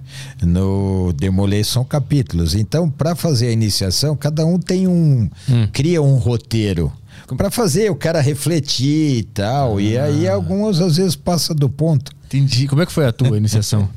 A minha iniciação foi normal. Eu cheguei lá, a gente chega e aí quando você tá lá dentro, você fica vendado e você não vê nada do que ah, acontece. Ah, o negócio da venda Tem... é verdade, então. É, a venda é verdade. Você fica vendado. E fica tocando Porque, a senão, música. Se né? você olhar, veja só, nós somos ah. visuais. Extremamente visuais. O ser humano é visual. Então, para que você consiga entender e compreender as mensagens que são passadas durante a, a, a sessão de iniciação, você tem que estar tá com o olho fechado. Porque quando você está vendado, a sua mente viaja na maionese. Uhum. Eu achei que o templo maçônico que eu fui iniciado tinha o tamanho do Coliseu. E era uma coisa pequena até, não era muito grande. Quando tirou a venda, eu falei assim, nossa, que pequenininho. então, isso acontece, isso é normal. É ah. para isso que é vendado, porque você fica atento ao que é falado, aos ruídos, aos sons, aquilo tudo. Então, porque você está olhando, você perde o foco. Uhum. Você deixa de, você perde, você dispersa. Vendado não tem jeito de hum. dispersar. Então eles te levam para um lugar vendado e fazem um. Dentro do templo, é. Levam para um templo. templo Depois você fica sabendo, na Sim. hora eu não sei onde que eu tô. Mas quando está vendado, eles estão falando o quê? Tá tocando música? O que é que tá rolando? É, eu vou contar o segredo, os caras vão me matar. Não, não vão matar. Mas, Acabou mas de eles podem me mandar, eles podem me mandar embora. não, morrer não Eu morre. quase tirei os segredos da maçonaria aqui, cara. Eu fui por pouco. Você foi assim, é isso, vai insistindo. Quem sabe um dia, né? A gente conta para você. Aí você vai lá, você é iniciado, você vai ficar sabendo. Ah, então tem um segredo. Não, mas é. Não é o segredo, você está entrando numa situação, é uma escola iniciática. Uhum. Quando você tinha as escolas pitagóricas, você só é, entrava na escola pitagórica, você tem um cerimonial. Uhum. Você tem uma cerimônia que você participa, onde é falado quais são os princípios da ordem. Falam disso que eu estou te falando. Uhum, uhum. De, de, de, você ser uma pessoa correta, de você não apoiar governos que são corruptos, de você não apoiar pessoas que são despóticas. Tem um monte de coisa assim, não é nada demais. Uhum. Mas é que é uma coisa que tradicionalmente a gente fica para quem entrou. Se eu te der um ritual de, de, de maçonaria, você pode pegar o ritual maçônico, você tá aí. Você, na internet tem um monte, tenho certeza que você já procurou. Não, não Todo procurei. mundo procura. eu, já- eu procurei, eu procurei o. procurou. Eu só procurei o aperto de mão. É, o aperto de mão, não tem aperto de mão. Não tem? Não. Isso é uma mentira, um mito? Não, o aperto de mão todo mundo aperta. É, são toques diferentes. então tem. tem. Não, existe a identificação sim. Ah. Mas são coisas que a gente tem. São coisas. Não existe uma palavra secreta. Como a gente convive dentro de um, de um templo, existem coisas que a gente conversa normalmente, que são palavras normais, que todo mundo usa. Mas dependendo da forma como você utiliza, você identifica se o cara é maçom ou não. Hum, então tem códigos. Temos São códigos. códigos naturais. É natural. mas tipo assim, então- você é jornalista ou não é jornalista? É só. Não, não sou, não sou. Então, mas assim, você tem existem existem situações, existem falas, existem termos que são característicos do, do- da sua profissão. Aham. Que quando você conversa com o outro, é que nem bicho, já vi assim, eu fico, eu vou ficar no meio de três, quatro drogados, noinha, que fica lá na, na- A gente tira os caras de lá e fala assim, ó, você fez o tratamento, você tá bem. Eles identificam. Eles saíram daquela situação. Eles hoje estão bem, estão curados, só por hoje aquela coisa. Mas eles identificam quem é e quem não é. Eu não identifico. Hum. Mas ele identifica pela forma como o cara se comporta, como ele fala, algumas coisas que o cara fala, que faz. Gírias. Então, os, eh, os ex. É, eu não pode falar. é, o que, que é? Como é que eu posso falar Ela politicamente correto? Ela vai lá falar, desliga, tira do ar. Tira do Não, aqueles que são. Que, que, que, que saíram dessa situação de, de usuário de droga, Ah, tá. que são ex-usuários, né? É, eles não usam mais, mas eles identificam quem usa. Uhum, Por quê? Porque existem certas características típicas deles. Sim. É como acontece com o maçom, é como acontece com o jornalista, como acontece com o médico, é como acontece com. São, são Uhum. termos, são a, a profissão ou a convivência faz você ter aquelas características. Então, tipo assim, é, a palavra tapete, por exemplo, dentro da ordem, a palavra tapete é usada de uma forma X. A hora que você fala, é, você pode falar assim, ah, o tapete azul. É, tá bom, é o tapete azul, mas pra gente o tapete azul tem uma. Entendeu? Entendi. Você pode falar o sol amarelinho, ou você fala o sol, ó, o sol hoje tá frio, tá quente, entendeu?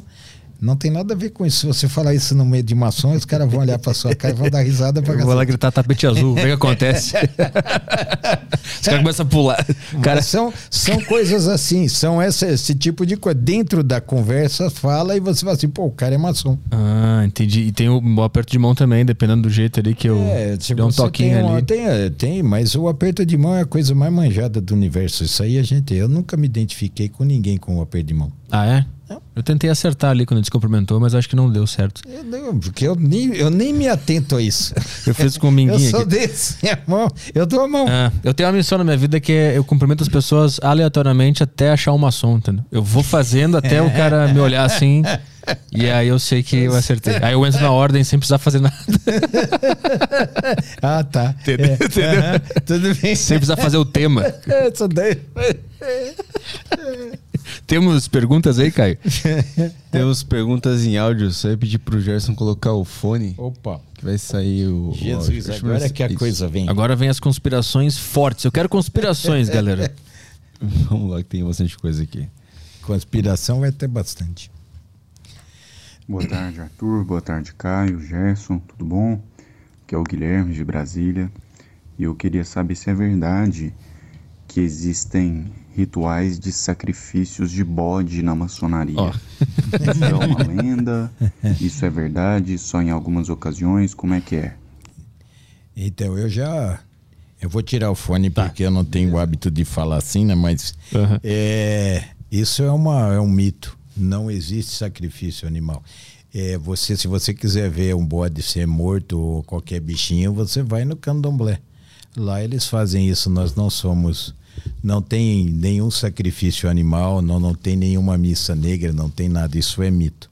Isso se fala para, como eu falei no começo da nossa conversa, isso existe porque tentaram denegrir a imagem e associar a igreja é, que antigamente se fala, se fazia sacrifício animal. Ah, teve um momento que se fez, então. Na maçonaria. Os judeus não. Da maçonaria não? Não. Da, da humanidade de forma geral. A humanidade, de uma forma Entendi, geral, entendi. se fazia o sacrifício animal para Deus. Hoje isso não existe mais. Uhum. Não existe mais em algumas religiões, né? No judaísmo não existe mais isso. Não se faz mais isso. Mas existem as religiões que são é, afro, afrodescendentes que têm essa, esse costume. Então, mas na maçonaria isso não se faz. Isso é uma coisa que existe em algumas religiões. Aqui dentro não. Nós somos uma escola filosófica. Não somos uma religião. Toca mais uma aí? Oi, boa tarde, pessoal. Eu vi o Gerson ontem lá no podcast do Maurício Meirelles, no Achismos, do qual também já participei. É, e o chat estava uma loucura ontem. Levantamos uma questão que era a relação das mulheres no, na maçonaria, né? Que o Gerson falou que sim, que a mulher tem um papel muito importante, principalmente na parte de hospitali, hospital, como que é que fala? Hospitalidade, alguma coisa assim, né? E, mas só que assim, eu queria saber se não tem possibilidade disso mudar. E eu lembro que eles falaram no chat também que tem a Rosa Cruz, que né, foca mais, que as mulheres têm mais liberdade e tal. Mas essa é uma questão, né, sobre a relação das mulheres na maçonaria. E outra pergunta é sobre a lei da atração. Eu sei que a maçonaria ela, ela fa- estuda muito né, essa coisa de energia e tal. Então eu queria que o Gerson aprofundasse um pouco mais nisso. Obrigada, gente. Boa, obrigado. Muito bem. É, com relação à mulher, eu já Te falou. Durante a a nossa conversa eu já falei, então, inclusive, que existe maçonaria feminina. É, com relação à, à energia, isso é uma coisa que existe em qualquer lugar é, na nossa convivência, no nosso relacionamento do ser humano. É, a energia é o que rege o universo, né? É, a lei da atração, a lei do retorno, isso é uma lei física. Isso não tem nada a ver com fé, nem com religião, nem com, com Deus ou não. É, tudo no universo tem é causa e consequência. Então, o que nós fazemos tem um resultado. O plantio, como se fala, né? O plantio, ele é, é optativo. Mas a colheita, a partir do momento que você agiu, você vai ter o retorno. O que você plantou, você vai colher. O que você fez, você vai ter o retorno. Então, isso é uma lei física, isso existe no universo. Né? Então é, é lógico que a gente, por isso que a gente tem que ter cuidado com aquilo que nós fazemos, com aquilo que nós falamos, com aquilo que nós, é, conforme como nós nos relacionamos. Gentileza gera gentileza, agressão gera agressão, violência gera violência. Então tudo isso é complicado. E você mudar, nós chegamos num ponto no universo hoje, na nossa convivência, no nosso planeta, onde você vive realmente um caos. E você mudar isso, você mudar esse status quo da, da situação que nós vivemos hoje, é bem complexo, é bem complicado.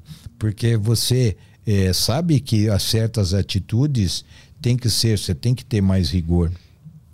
O que nós perdemos, não sei aonde no universo nós acabamos perdendo na história da humanidade, nós perdemos a mão no respeito um pelo outro, no respeito às opiniões divergentes, no respeito às visões diferentes. E cada um quer hoje, cada um olha para o seu próprio umbigo e quer fazer aquilo que ele acha o que é mais importante, não interessando o que vai acontecer com quem está do lado. As pessoas se preocupam mais consigo do que com os outros. E a felicidade, que é o que todo mundo busca, a felicidade, ela está no bem-estar coletivo, nunca no individual. Você nunca será 100% feliz se ao seu lado você tem pessoas que estão passando por necessidade. Então, se o ser humano em algum momento vai ter que rever a sua forma de ver o mundo e de ver os outros. Porque se você se preocupar com o bem-estar dos outros, automaticamente o seu bem-estar também estará junto com você. Mas é, é mudar essa mentalidade de uma forma geral, principalmente no mundo que a gente vive hoje, onde existe tanto sofrimento, onde existe tanto desrespeito, onde tem tanta pessoa eh, sendo tratada de forma indigna, passando fome, sendo desrespeitada, é complicado. É bem complexo a mudar a situação do nosso mundo hoje. Mas a nossa é, missão aqui é essa: uhum. é de tentar mudar isso. É tentar ver onde puder, dentro do nosso círculo, fazer a diferença. Vamos ver mais uma aí? É áudio também? Uhum. Foi. Boa tarde, Arthur. Boa tarde, Gerson. Gerson, minha pergunta é se na maçonaria costumam estudar sobre hermetismo e sobre o, o próprio Hermes Trismegistus lá. Forte abraço. Sim, com certeza. Tudo, como eu falei já aqui com você, Petri. É, nós é, conversamos sobre todos os as áreas do conhecimento humano. Hermes Trimegistro, que é o três vezes grande, é a pessoa estão ligando para mim. Acho que esse aqui deve ser aqueles, aquelas ligações ah. que você liga e cai. É, Hermes Trimegistro, sim, a gente vê, sim. É, o que, que é isso? Balion. É, é um Hermes Trimegistro é o hermetismo, é, ou seja, o conhecimento é, de forma fechada, é, esotérico é, filosófico é, espiritual, é, Hermes era o, a pessoa que criou esse estudo. É, é um estudo de Caibalion, que é uma coisa. Leia que é interessante. É hum. muito complexo você ficar explicando isso agora, mas sim, a gente faz isso. Ele fala sobre o universo, né? O que existe em cima também existe embaixo. Hum. Se você pegar o macrocosmos, você pega o universo, você tem o Sol, com os planetas circulando, você pegar o microcosmos, que é um átomo, ele tem a mesma forma e o mesmo sistema. Você tem um núcleo com os átomos circulando em sua volta, porque tem em cima, tem embaixo. Então aí em cima disso ele vai trabalhando, mas a gente estuda sim, com certeza.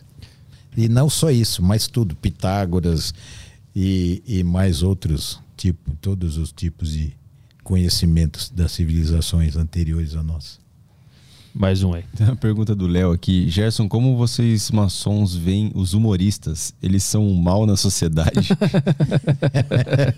Vocês combatem é, os comediantes lá Como dentro? é que eu vejo o humorista dando risada? Sentado rindo. Né? Sentado rindo. É, eu, eu, não sou, eu, como nós falamos, eu não sou um reptiliano. Eu sou um ser humano.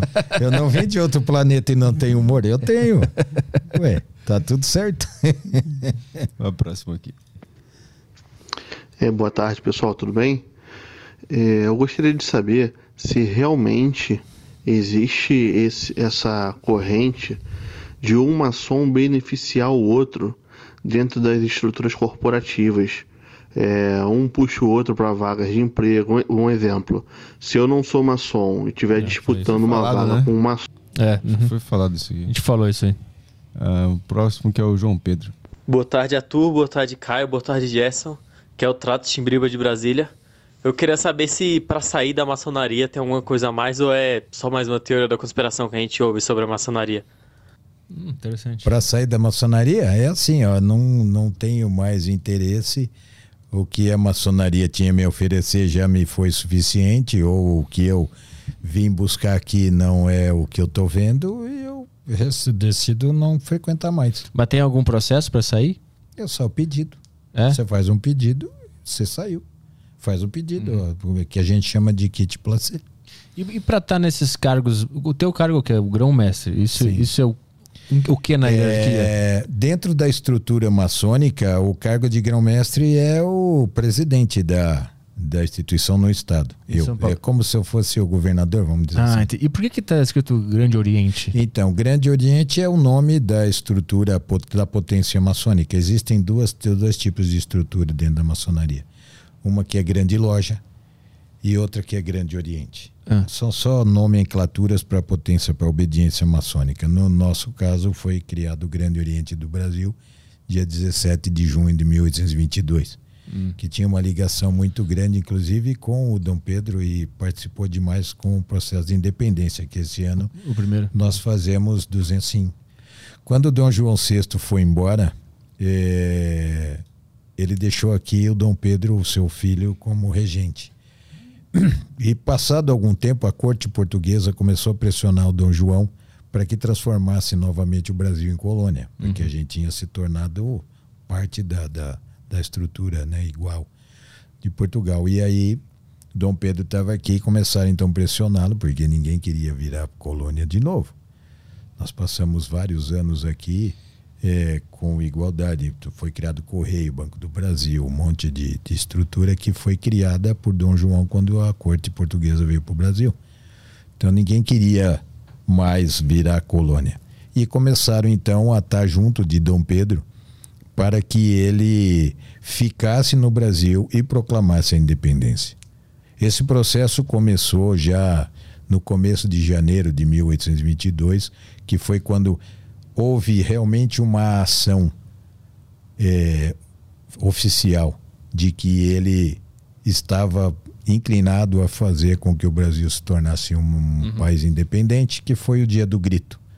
Dia 9 de janeiro de 1822, é, Dom Pedro, é, apoiado pelas pessoas, por aqueles que estavam do lado, inclusive maçons, é, que tinham idealismos de independência, de liberdade. O Bonifácio era? Bonifácio era, José Bonifácio e Gonçalves Ledo eram, ambos eram é, franco é, brigadores, né, lutadores para, a proclamação da independência. Ele, ele, era Só maçom, um, Bonifácio? Bonifácio ah. era maçom, ele foi o primeiro grão-mestre do Grande Oriente do Brasil. Hum, interessante. Quando foi, foi o, o Bonifácio. Eles já eram maçons, Gonçalves Ledo foi o vice. Uhum.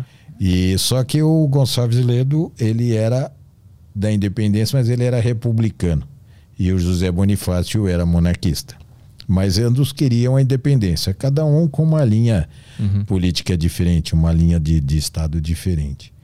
Mas eles, então, os dois apoiaram o Dom Pedro para que ele ficasse. E aí os processos foram acontecendo e até que culminou aí com a fundação. O Grande Oriente do Brasil foi fundado realmente para dar força. Foi fundado pelo Dom Pedro? Foi fundado pelo José Bonifácio, por Gonçalves Dedo e os maçons que vinham aqui. Ah, entendi. Uhum. E aí, mas Dom Pedro tinha um contato íntimo. Em agosto ele foi iniciado, maçom. Mas como é que a maçonaria. Dom Pedro, o Dom Pedro virou grão-mestre do Grande Oriente. Ah, é? Como é que a maçonaria chega no Brasil? Ela chegou através dos filhos de pessoas que eram, é assim, naquela época, é, começa tem que contar a história de novo, vou tirar o fogo. Claro, pode. Uhum. É, naquela época, é, a maioria da população era analfabeta. Poucos tinham alfabetização. E quem estudava fora eram os filhos dos, dos fazendeiros, dos, dos comerciantes, dos, do, daqueles que faziam parte da, da, da, da administração da colônia. E eles iam, para iam estudar fora, na Europa. Estudavam na França, na Portugal, na Inglaterra, na Espanha. E lá eles conheceram uma coisa chamada maçonaria que no final do século XVIII, começo do século XIX, estava é, em ebulição, né? virou uma febre entre os nobres, entre os, os, os, intelectuais, por causa da, da liberdade que eles tinham de se expressar. Muitos dos países lá deixaram de ser monárquicos por conta da ação da maçonaria.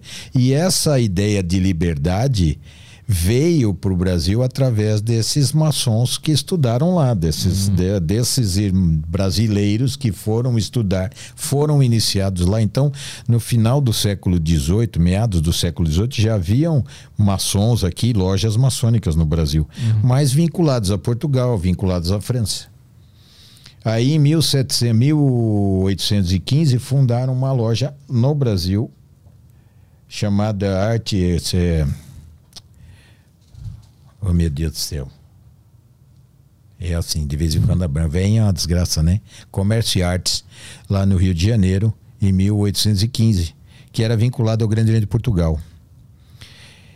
Foi crescendo a loja e até que em 1822, então, para você fundar uma potência regular dentro do Brasil, para que ela fosse reconhecida é, no exterior, uhum. tinham que ter três lojas maçônicas. Então, dividiram essa loja em mais duas. Uhum.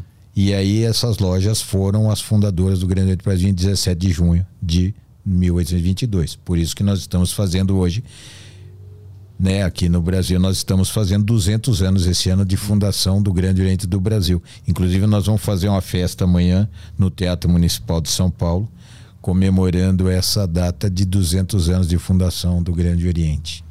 E você me perguntou como é que faz para chegar como grão-mestre. É, mas antes disso, não só para fechar esse assunto da maçonaria no Brasil, a maçonaria no Brasil ela tem influência direta na história do Brasil? Sim, com certeza, principalmente no início. O vínculo dos maçons, porque como poucos eram aqueles que estudavam, os que iam para fora eram pessoas influentes dentro da, da administração da, do Brasil. Então, estavam próximos a Dom Pedro. Quando a corte foi embora, ficaram os brasileiros uhum. que viviam na corte portuguesa mas que ficaram aqui, que não eram portugueses. Uhum. Então eles ficaram juntos a Dom Pedro, alguns maçons, outros não. E aí eles foram trabalhando, Dom Pedro falou: fica aqui. Teve uma ação de, de, de Dom João que em agosto que estava dizendo assim, ó, nós vamos transformar, você volta para Portugal, aí vai ser um Zé Ruela aqui, e nós vamos transformar o Brasil. E isso gerou um, um, uma briga aí no dia 20 de agosto, é, que é considerado no Brasil o dia do maçom. É, no dia 20 de agosto, o Gonçalves Ledo fez um discurso inflamado dentro da loja maçônica, dizendo que ali acabou. Ou o Brasil se tornava independente naquele momento, que Dom Pedro fizesse a independência, ou então ia ser feita de qualquer forma. Hum. E foi quando Dom Pedro estava hum. aqui, para os lados do, do, do, do, de São Paulo.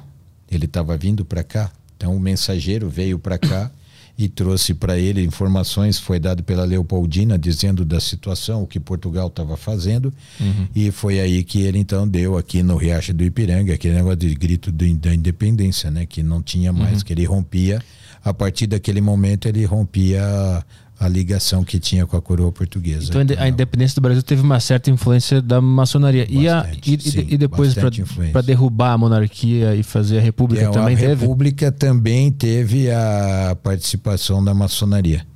É, quando Dom Pedro voltou para Portugal, deixou aqui Dom Pedro II, né, Dom Pedro como regente, e quem era tutor dele era o Zé Bonifácio, uhum. que era maçom. Era um grão-mestre, ficou aqui e tal. E com a passagem, com a evolução do, do, sistema todo, aí alguns maçons que eram republicanos começaram a trabalhar para tornar o Brasil, para acabar com a monarquia e tornar o Brasil um republicano. O Marechal Deodoro da Fonseca, que foi o primeiro presidente, era maçom. Eh, Floriano Peixoto era maçom. Eh, Venceslau. Então, todos aqueles que estavam ali do lado na proclamação da República, apesar, engraçado que a pressão é, às vezes as coisas acontecem, a pressão é, do momento política faz com que aconteçam coisas que são estranhas. Hum. É, Marechal Deodoro da Fonseca ele era muito é, afeto à monarquia, mas mesmo assim ele acabou se tornando o primeiro presidente do, grande, do, Brasil quando foi proclamada a República. Uhum. Então são coisas que são é, a, como a política do momento faz com que pessoas percam até a sua própria identidade uhum. daquilo que tem convicção para fazer uma para seguir um outro caminho, né? Uhum. E aí para chegar como grão-mestre, como é que se faz? Como é que se faz assim? Você começa como aprendiz, aí você trabalha na sua loja, vira companheiro, vira mestre, trabalha lá, tem os cargos de função administrativo na loja, você tem secretário, tem tesoureiro, tem o presidente, tem o primeiro, segundo vice. E aí você, que é o venerável mestre, é o presidente. Depois tem o primeiro vigilante, segundo vigilante, que, acha que são os vice-presidentes. Hum. Mas tem eleição para isso aí? Ou tem é eleição. Ah, eleição?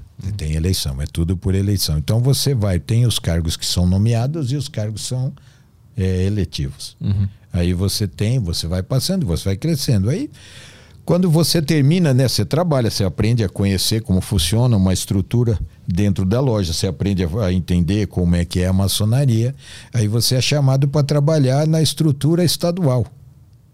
E aí você tem secretário, você tem um monte de coisa e você vai trabalhando e se dedicando. E é uma coisa que vem naturalmente, uh, o cargo de você hum. sair. Aí fala assim, pô, vamos sair, você pode, você tem é, ideia, você tem pensamentos que vão ao encontro daquilo que a gente uhum. pensa, você sai, grão-mestre e tal, e aí sai a eleição. Mas tu teve que fazer uma campanha então? Sim. Para ganhar. E como é que é? Tem jingle? É, tem, não, tem panfletinho? Não, como é que é? eu andei, eu andei durante é, a minha campanha, até por sorte, foi uma campanha, eu fui chapa única. Ah. E, mas eu mesmo assim andei 9.500 quilômetros para fazer campanha para conversar com, com as lojas e os irmãos do estado inteiro. Uhum. E aí tinha gente falava assim: ah, mas você não precisa, se você tiver só o seu voto, você já é grão-mestre. Eu falei assim: ah, mas eu não quero ser grão-mestre, eu quero fazer alguma coisa diferente pela maçonaria Uhum. no estado. Por isso que eu andei, eu quero conversar, precisam estar comigo. E, e nem o, o anterior não quis se re- é, candidatar de não novo? teve, é, não, não quis sair. É, As coisas vão naturalmente foram acontecendo, né? Uhum. Você vê que eu, mesmo sendo chapa única, eu tive 96% dos votos. Uhum. Mesmo para chapa única é bastante 96%, né? Então, é, havia a responsabilidade da gente é muito maior quando acontece isso. E existe remuneração? Na- Ah, o trabalho maçônico é, é um trabalho voluntário. O que eu tenho quando eu vou fazer viagem é ajuda de custo Hum, entendi. para combustível, essas coisas, alimentação. Mas fora isso, Hum. não tem salário, não tem nada. E para estar lá dentro tem que pagar alguma coisa A mensalmente? gente tem. O, a- manter um templo maçônico, manter uma loja maçônica tem um custo. Uhum. Então você tem uma mensalidade. Cada loja tem a sua estrutura e não é, não é padronizado. O Grande Oriente do Brasil tem uma taxa que cada um dos maçons paga para manter a estrutura administrativa estadual. Uhum. E, e a loja, cada loja tem a sua, tem o seu custo de acordo com aquilo que eles fazem, onde, onde eles estão. E essas lojas, eh, elas estão na rua? Eu consigo ver uma na rua ou na casa de alguém, é escondido? Não, tem, você tem, se andar na rua, tem templo maçônico que parece a Igreja Universal do Reino de Deus. Mas não é, é um templo maçônico. Ah, então eu devo ter visto já, mas achei que era uma igreja. Você pode ter visto algum templo maçônico. Tem outros que são apenas uma casa, Uhum. onde tem um símbolo da maçonaria, aquele símbolo que ninguém conhece, que é o esquadro e compasso com o G no meio. Ele tem um olhinho também em algum lugar. É, tem, tem. Então, essa daí, então, às vezes é só uma casa que tem o símbolo da maçonaria, às vezes não tem nada. Cada loja, cada irmão faz aquilo de acordo com que a sua Criatividade. convicção manda, né? É, vê mais, mais perguntas aí? Tem o áudio do Fake, é o nick dele aqui. Vamos lá. Fake. Boa tarde, Debagos, Petrola e Gerson.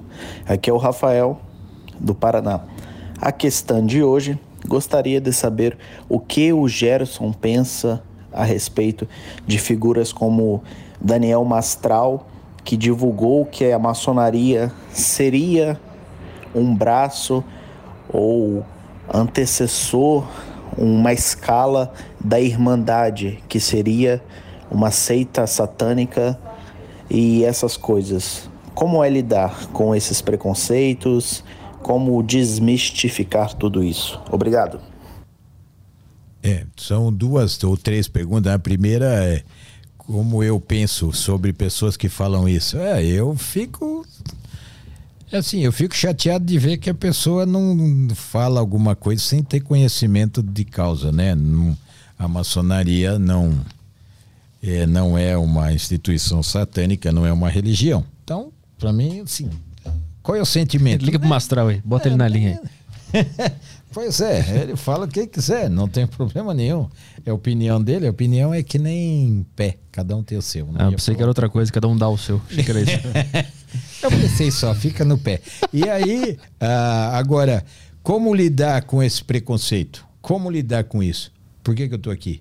Para tentar desmistificar isso. Lógico que vai ter gente que vai assim: ah, isso é mentira, ele tá falando só o que pode, tem coisa escondida. Bom, aí cada um acredita no que quiser. Eu estou vindo aqui para mostrar para vocês que não há segredo e que não é, maçonaria não é uma instituição satânica e, e que a gente está aqui para ajudar as pessoas. E vocês podem conversar com quem quiser que convive com maçom, que vocês vão ver que é assim. Mas cada um pensa o que quiser. É a liberdade de pensamento, né? Nós somos livres para pensar. Vai mais aí? Tem, tem mais áudio? Tem, tem mais. Vamos lá. Caio, irmão Gerson, BSFU. Gostaria de fazer duas perguntas. Primeiro, é o seguinte: gostaria que o, o Gerson contasse a respeito da, da lenda que envolve aí o, o dia 13, sexta-feira 13, que teve a, a, a Inquisição, né? A fogueira do, do Jacques de Molay, que ele acabou amaldi- amaldiçoando o, rei da, da França. E, e muita coisa mitológica ronda essa lenda, né? Queria que ele contasse isso, já que a, a maçonaria tem laços fraternais com a, com a ordem dos, dos cavaleiros, pelo menos é, se roga em certa parte uma, uma certa descendência. E a segunda pergunta é que eu gostaria de saber o que, que o Gerson acha sobre essa superdisposição da maçonaria atualmente nas redes sociais, com fotos no Instagram, pessoal paramentado dentro do templo, dentro da loja, partes de rituais, sessões magnas. Se ele acha que isso é útil para a maçonaria, para quebrar alguns mitos, ou se isto é talvez pudesse fazer mais um desserviço, pudesse dar mais pano para manga. Muito bem. Qual é a primeira pergunta que ele fez? Ah, do Jacques Demolé. Isso, da É, sexta-feira ele 13. Já, praticamente ele já respondeu. Ele fez uma pergunta, mas já respondendo. É, a sexta-feira 13, é, Jacques Demolé, a ordem.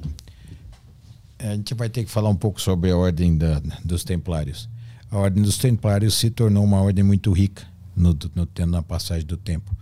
Porque é, eles tinham, para você ser templário, você tinha que fazer é, você tinha que se fazer ser como é que chama?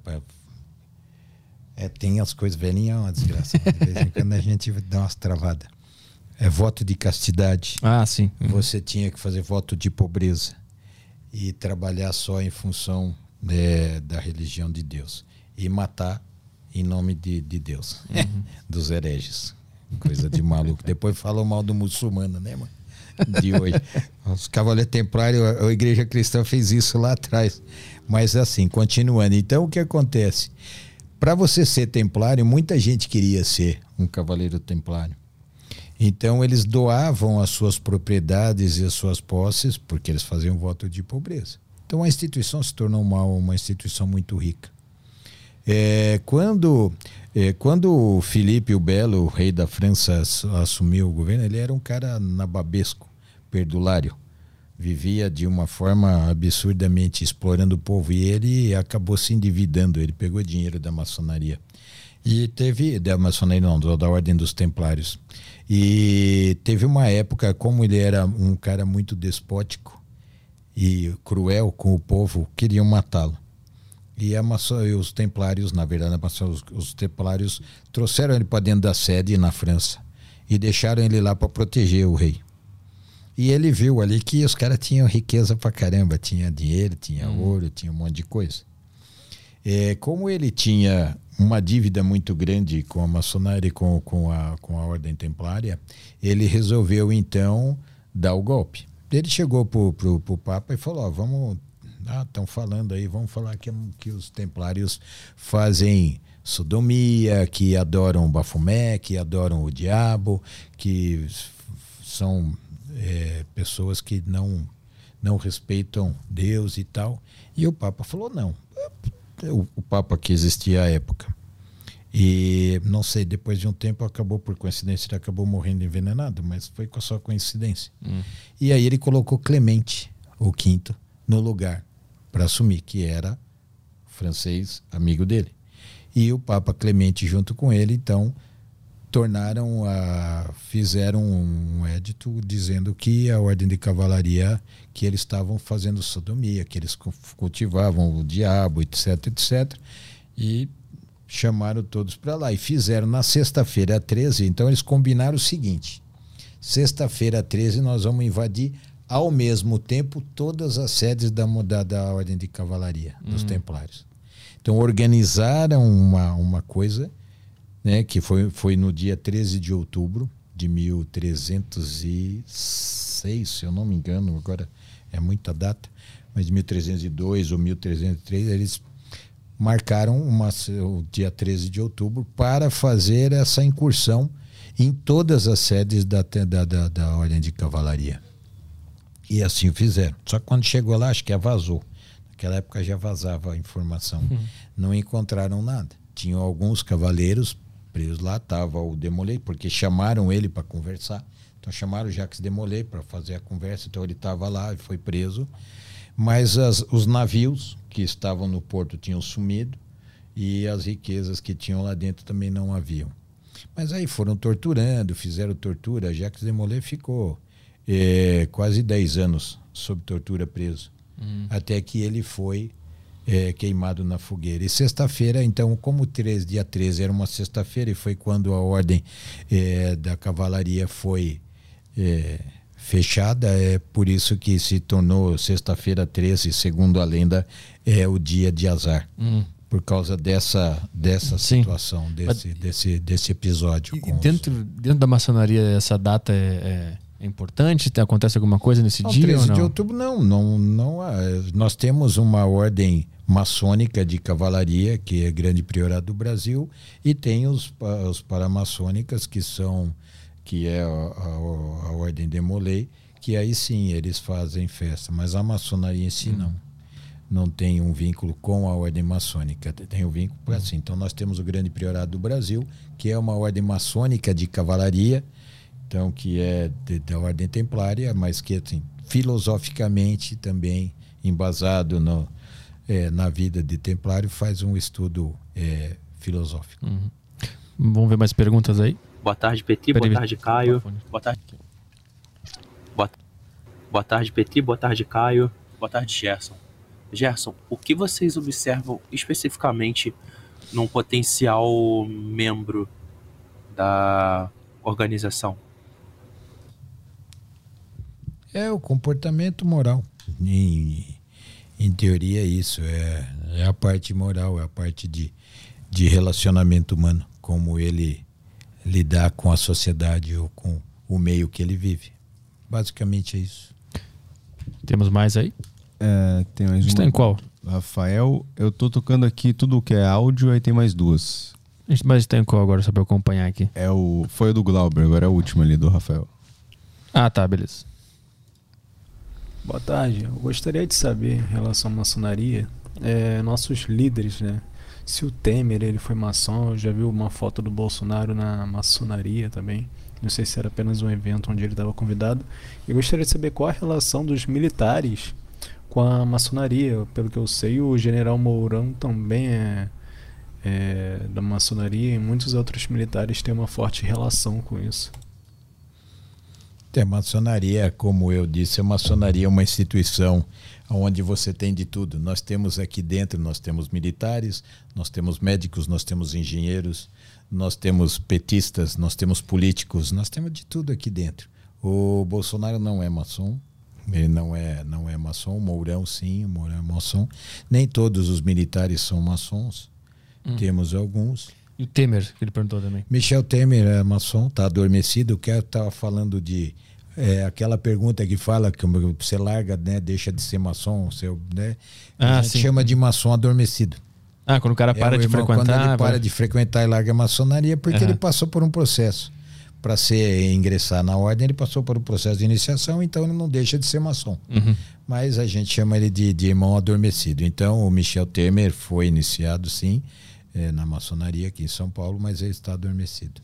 O que mais que temos aí de perguntas? Eu acho que agora é só o texto mesmo, né? É, não, não precisa do. Não precisa do fone Ah, mais. do Tem- o Aloysio ele fez uma pergunta que é. Os, eu, eu não sei pronunciar isso aqui. É, sabe essa palavra, Petri? Shriners. Shriners. Shriners. É Shriners. É, eles têm ligação com a maçonaria? Pergunta do Aloysio. é, a, a ordem dos Shriners é uma ordem que foi criada nos Estados Unidos e ela ajuda crianças que têm problemas é, de nascimento, de problema de locomoção, de má formação. Então, eles é uma instituição que ajuda crianças que têm má formação, lábio leporino, problema na perna, Hum. então, que precisam de cirurgia. Tem maçom envolvido dentro da, da, da ordem dos Shriners, mas a Shriners não é maçonaria. É assim como é o Rotary Club ou como é o Lions, são instituições que existem, como também o Rosa Cruz, que tem maçom, mas não é uma instituição maçônica, é paramaçônica. Tem uma do Matheus aqui. é, queria saber sobre o Sérgio Cabral, ex-governador do Rio de Janeiro, que vazou que era maçom. Ah, uma pessoa que fez um rombo histórico no Brasil. Como uma pessoa dessa pas- passou no teste, pode existir corrupção dentro da maçonaria? É, bom, eu não sei se o Sérgio Cabral era maçom, eu não posso dar essa informação para ele. Mas eu vou dizer que existem pessoas que são dissimuladas. Agora, dentro da maçonaria, se a gente tem um irmão que tem envolvimento com esse tipo de coisa, não só com corrupção, com violência doméstica ou qualquer outro tipo de coisa, a gente eh, faz um processo interno e ele pode ser expulso da ordem. O Sérgio Cabral realmente eu desconheço, não sei se ele é maçom ou não. Meu vínculo maior, na verdade, é com a maçonaria em São Paulo ou com Brasília, então eu não eu desconheço, mas se se foi, certamente não é mais. Que ele foi condenado, também está preso e se você tem um maçom que foi passou por um processo é, criminal Hum. dentro da justiça comum e foi condenado, ele automaticamente é desligado da instituição. Ah, entendi. Então o Lula voltou a ser maçom. O Lula não é maçom. Quase peguei droga. que que é isso, companheiro? é parecido, ele falou. Que era ele agora. É, YouTube tem pergunta ou tem mais no Telegram aqui? É, fechou. Queria só saber dos três pontinhos na assinatura. Essa é boa. Os três pontinhos na assinatura. Você sabe que eu faço três pontinhos na assinatura também, a maioria dos maçons faz. É, os três pontos são, como eu falei, como a gente tem aquela indicação, é, é- é- tem uma simbologia de. é, os três pontos remetem ao triângulo, que é uma coisa que, que remete à divindade, e eu estou tentando lembrar as palavras, que é equidade, é, sabedoria, tem uma simbologia que alguns falam. Eu, para mim, são só três pontinhos que identificam assim, que pode ter, tá cheio de mulher que assina com três pontinhos. É, Isso aí já deixou de ser uma identificação maçônica há muito tempo. Discreta certamente não é. Uh, que mais? Tem alguma coisa no YouTube aí? Ah, eu dei uma procurada aqui, mas foi mais. Hum, o pessoal brigou tava- muito aí. Tava discutindo as ideias aqui.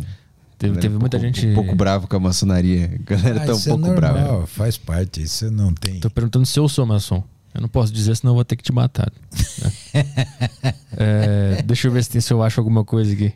É só sacanagem. É, isso é normal, faz parte. Tem um super chat ali, não sei se. se- ó, o Diogo Costa mandou. Boa tarde, Caio Petri e tio Gerson. Sou Demolei, sênior do capítulo Cavaleiros de São João Batista. É, poderiam levar um Demolei para falar um pouco mais sobre a nossa ordem. Abraço fraternos ao tio. Isso pode, pode chamar sim, vale a pena. Eles vão falar com muito mais é, propriedade do que eu. Eu lembro que tinha até uns moletons do Demolei, né?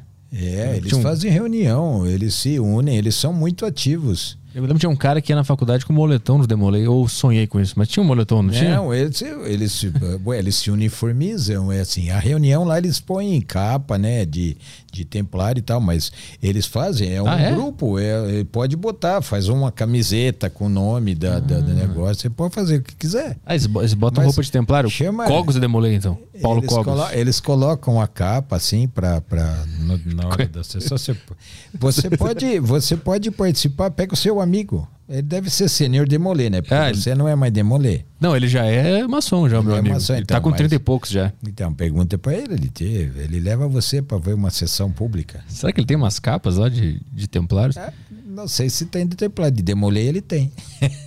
Mas tem a capa do Demolei? É uma capa que eles põem em cima. É o paramento. Eles vão de, de, de terno, né? Sem o paletó, gravata e põe a capa em cima. Ah, o maçom também tem uma capa? Não. Maçom é terno e gravata e põe o paramento, assim. É um colar aqui. Um Ah, vocês são espertos também. que Vocês chegam lá em cima agora não quero mais usar capa. É com vocês aí. Continuam usando essa palhaçada aí que eu vou parar. Não, a maçonaria não é, é uma ordem. De, como é uma ordem de cavalaria, o demolei, então, antigamente, ah, os templários usavam Uhum. capa ou tal, então por isso que eles usam. É por conta de tradição. Então, o cara pode ser muçulmano e tá no Demolei? Não é meio que uma, uma contradição? É assim, normalmente você não vai ver muçulmano no demolei. Uhum. porque é uma ordem cristã, né? É uma ordem é, de templário, mas assim, é, eu já tenho, eu conheço judeus que fazem é, ordem de, de, é, de grau de, de, de cavalaria, Uhum. que tem que professar a fé cristã e ele é judeu e está lá. Porque filosoficamente não tem diferença entre. Não existe diferença entre as religiões. Eu nunca vi uma religião pregar que você tem que ser mal, que você tem que matar os outros, que você tem. Você tem grupos radicais, Uhum. Como houve no católico naquela época da, do- da, da Inquisição. é, e na- nas cruzadas, mas você não tem, todos eles pregam a fraternidade, a união das pessoas, o respeito, o fazer ao outro o que você gostaria que fizesse com você. Não existe religião que prega coisa ruim, nenhuma. Pode pegar qualquer uma. Todas chegam no mesmo ponto, Toda né? é igual. Então é, são formas diferentes de se falar a mesma coisa. Uhum. Entrou mais alguma questão aí ou, ou podemos ir embora?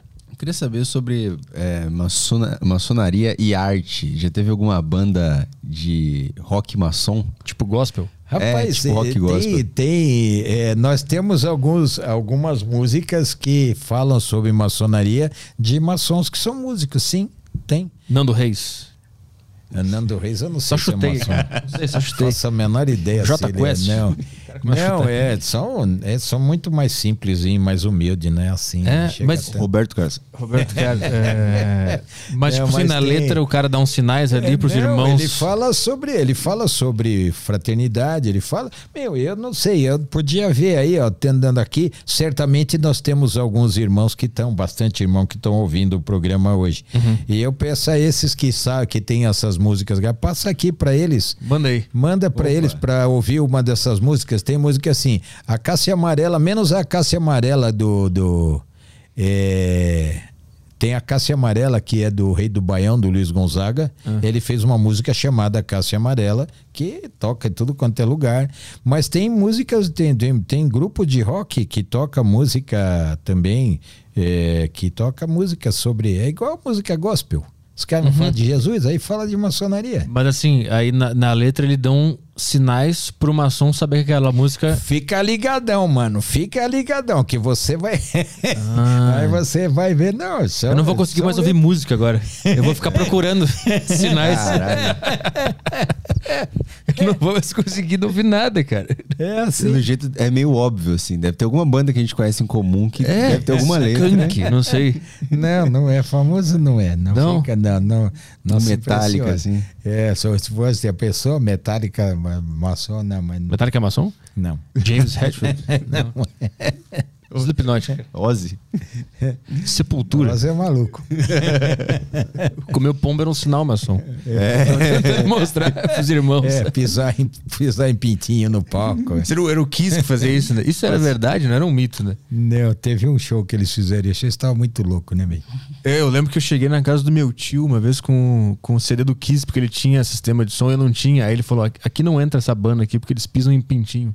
Nunca vou esquecer disso. Teve um show que fizeram isso mesmo. É uma coisa, uma aberração. Eu não pude ouvir o CD do Kiss por causa disso. Até hoje eu não sei como é que soa o Kiss.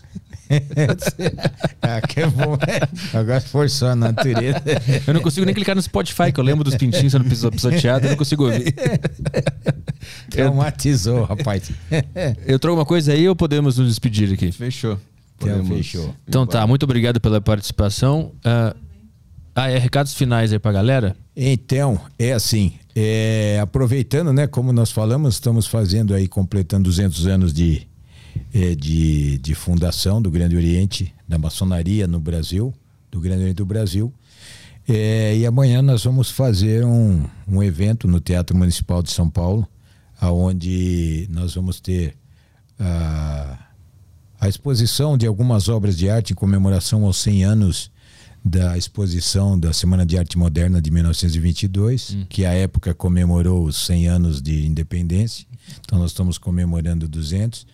Nós vamos ter eh, também a, a apresentação da história da música com o Derico Ciotti, que o Derico é o, é um músico instrumentista Derico do Jô? do jogo que Maçom? trabalhava não, não é maçom ele vai fazer um show para maçom Ah, tá, entendi. e vai ser no Teatro Municipal e é aberto a quem quiser ô, participar. Os ingressos estão aí à venda para quem quiser é, entrar no site da, da- lá do, do, Do teatro do lá? Teatro Municipal e, e comprar ingresso e participar. Nós vamos ter um evento contando vídeos, contando dois vídeos, contando a história da maçonaria, muito rapidamente, são 10 minutos de vídeo. Depois, uma homenagem para um dos grão-mestres desde José Bonifácio, o nosso atual grão-mestre do GOB em Brasília, eu sou grão-mestre estadual, tem Uhum. o GOB em Brasília, Que é o que é a nacional. federação. E o grão-mestre, o, teu- o primeiro grão-mestre foi o José Bonifácio e o nosso atual é o Múcio Bonifácio Hum. Guimarães. Então, de José Bonifácio ao Múcio Bonifácio, nós temos um grão-mestre chamado Elcio Rodrigues, que está com 90 anos de idade. Então, nós vamos fazer em nome dele homenagem de, de- desde José Bonifácio até o Múcio Bonifácio na, na pessoa Boa. dele. Ele tem quase de idade o que metade de- do que tem a maçonaria brasileira. É no Teatro Municipal, é isso? Teatro Municipal de São Paulo. Só procurar lá no Google Ingressos, Teatro Municipal e vai ter lá nos Se eventos entrar lá. no site, né, entrar no gobsp.org, que é o nosso Ah, site, vai estar lá o link para entrar. Então, Teatro Municipal, faz o clique e já vai direto para o link de compra de ingresso do Teatro Municipal. E tem o, tem o Instagram também, que é o Gob underline, underline SP. São dois Isso, underlines, é isso? Isso, dois Isso underlines. é um sinal também, um código? Não, essa aí é porque o cara ele era gago de dedo. Então, é, tem o Instagram lá, Gob underline, underline SP. E o, tu não tem o teu pessoal, né? Tu não, tu não, tu não aparece como... Só tá lá É, no o do Gob. É lá. pessoal, é. O meu, Tá. assim, o meu pessoal é. Então, então, beleza. Muito obrigado pela participação aqui. Foi, foi muito legal. Obrigado, obrigado pela oportunidade, pela entrevista. Espero que tenha sido útil. Acabado com alguns mitos aí. alguns mitos aí a você. Logicamente que dentro do chat aí na conversa deve ter um monte de gente me chamando de mentiroso. Mas isso faz parte, faz parte do trabalho da gente, isso é assim mesmo. É, não teve aquela pergunta como é que você lida com isso? Ah, Eu vou pra casa Dando bolando. risada, né? É o que eu vou fazer. Eu não, não posso forçar ninguém a acreditar no que eu tô falando. Eu vou pra casa bolando teorias da conspiração agora. É isso que eu vou fazer. Tá certo. Então, valeu pela participação. Obrigado, pela audiência todo mundo aí que acompanhou a Deriva hoje. É, semana que vem, talvez, a gente está de volta. Ah, tá. Talvez. Eu vi aqui que tem um marcado. Ah, já tem? Quem é tem que um. tá aí? É Denison Carvalho. Pô, comediante, amigo comediante estará aqui. Isso Que dia aí. que é? Acho que é quarta. Quarta, então beleza. Então, se tudo der certo, quarta-feira a gente tá de volta aí no Aderiva e hoje a gente tá na ZL aqui fazendo show. E no outro fim de semana a gente tá no Rio de Janeiro em quatro sessões. Se você é do Rio de Janeiro, acessa aí arturpetri.com/barra agenda para nos acompanhar lá. E também, se você é de qualquer outra cidade do Brasil, tem um monte de data lá no arturpetri.com/barra agenda. Você pode nos pegar na estrada aí nos nossos shows, beleza? Um beijo para todo mundo, obrigado pela audiência, bom final de tarde, bom fim de semana. Tchau, tchau.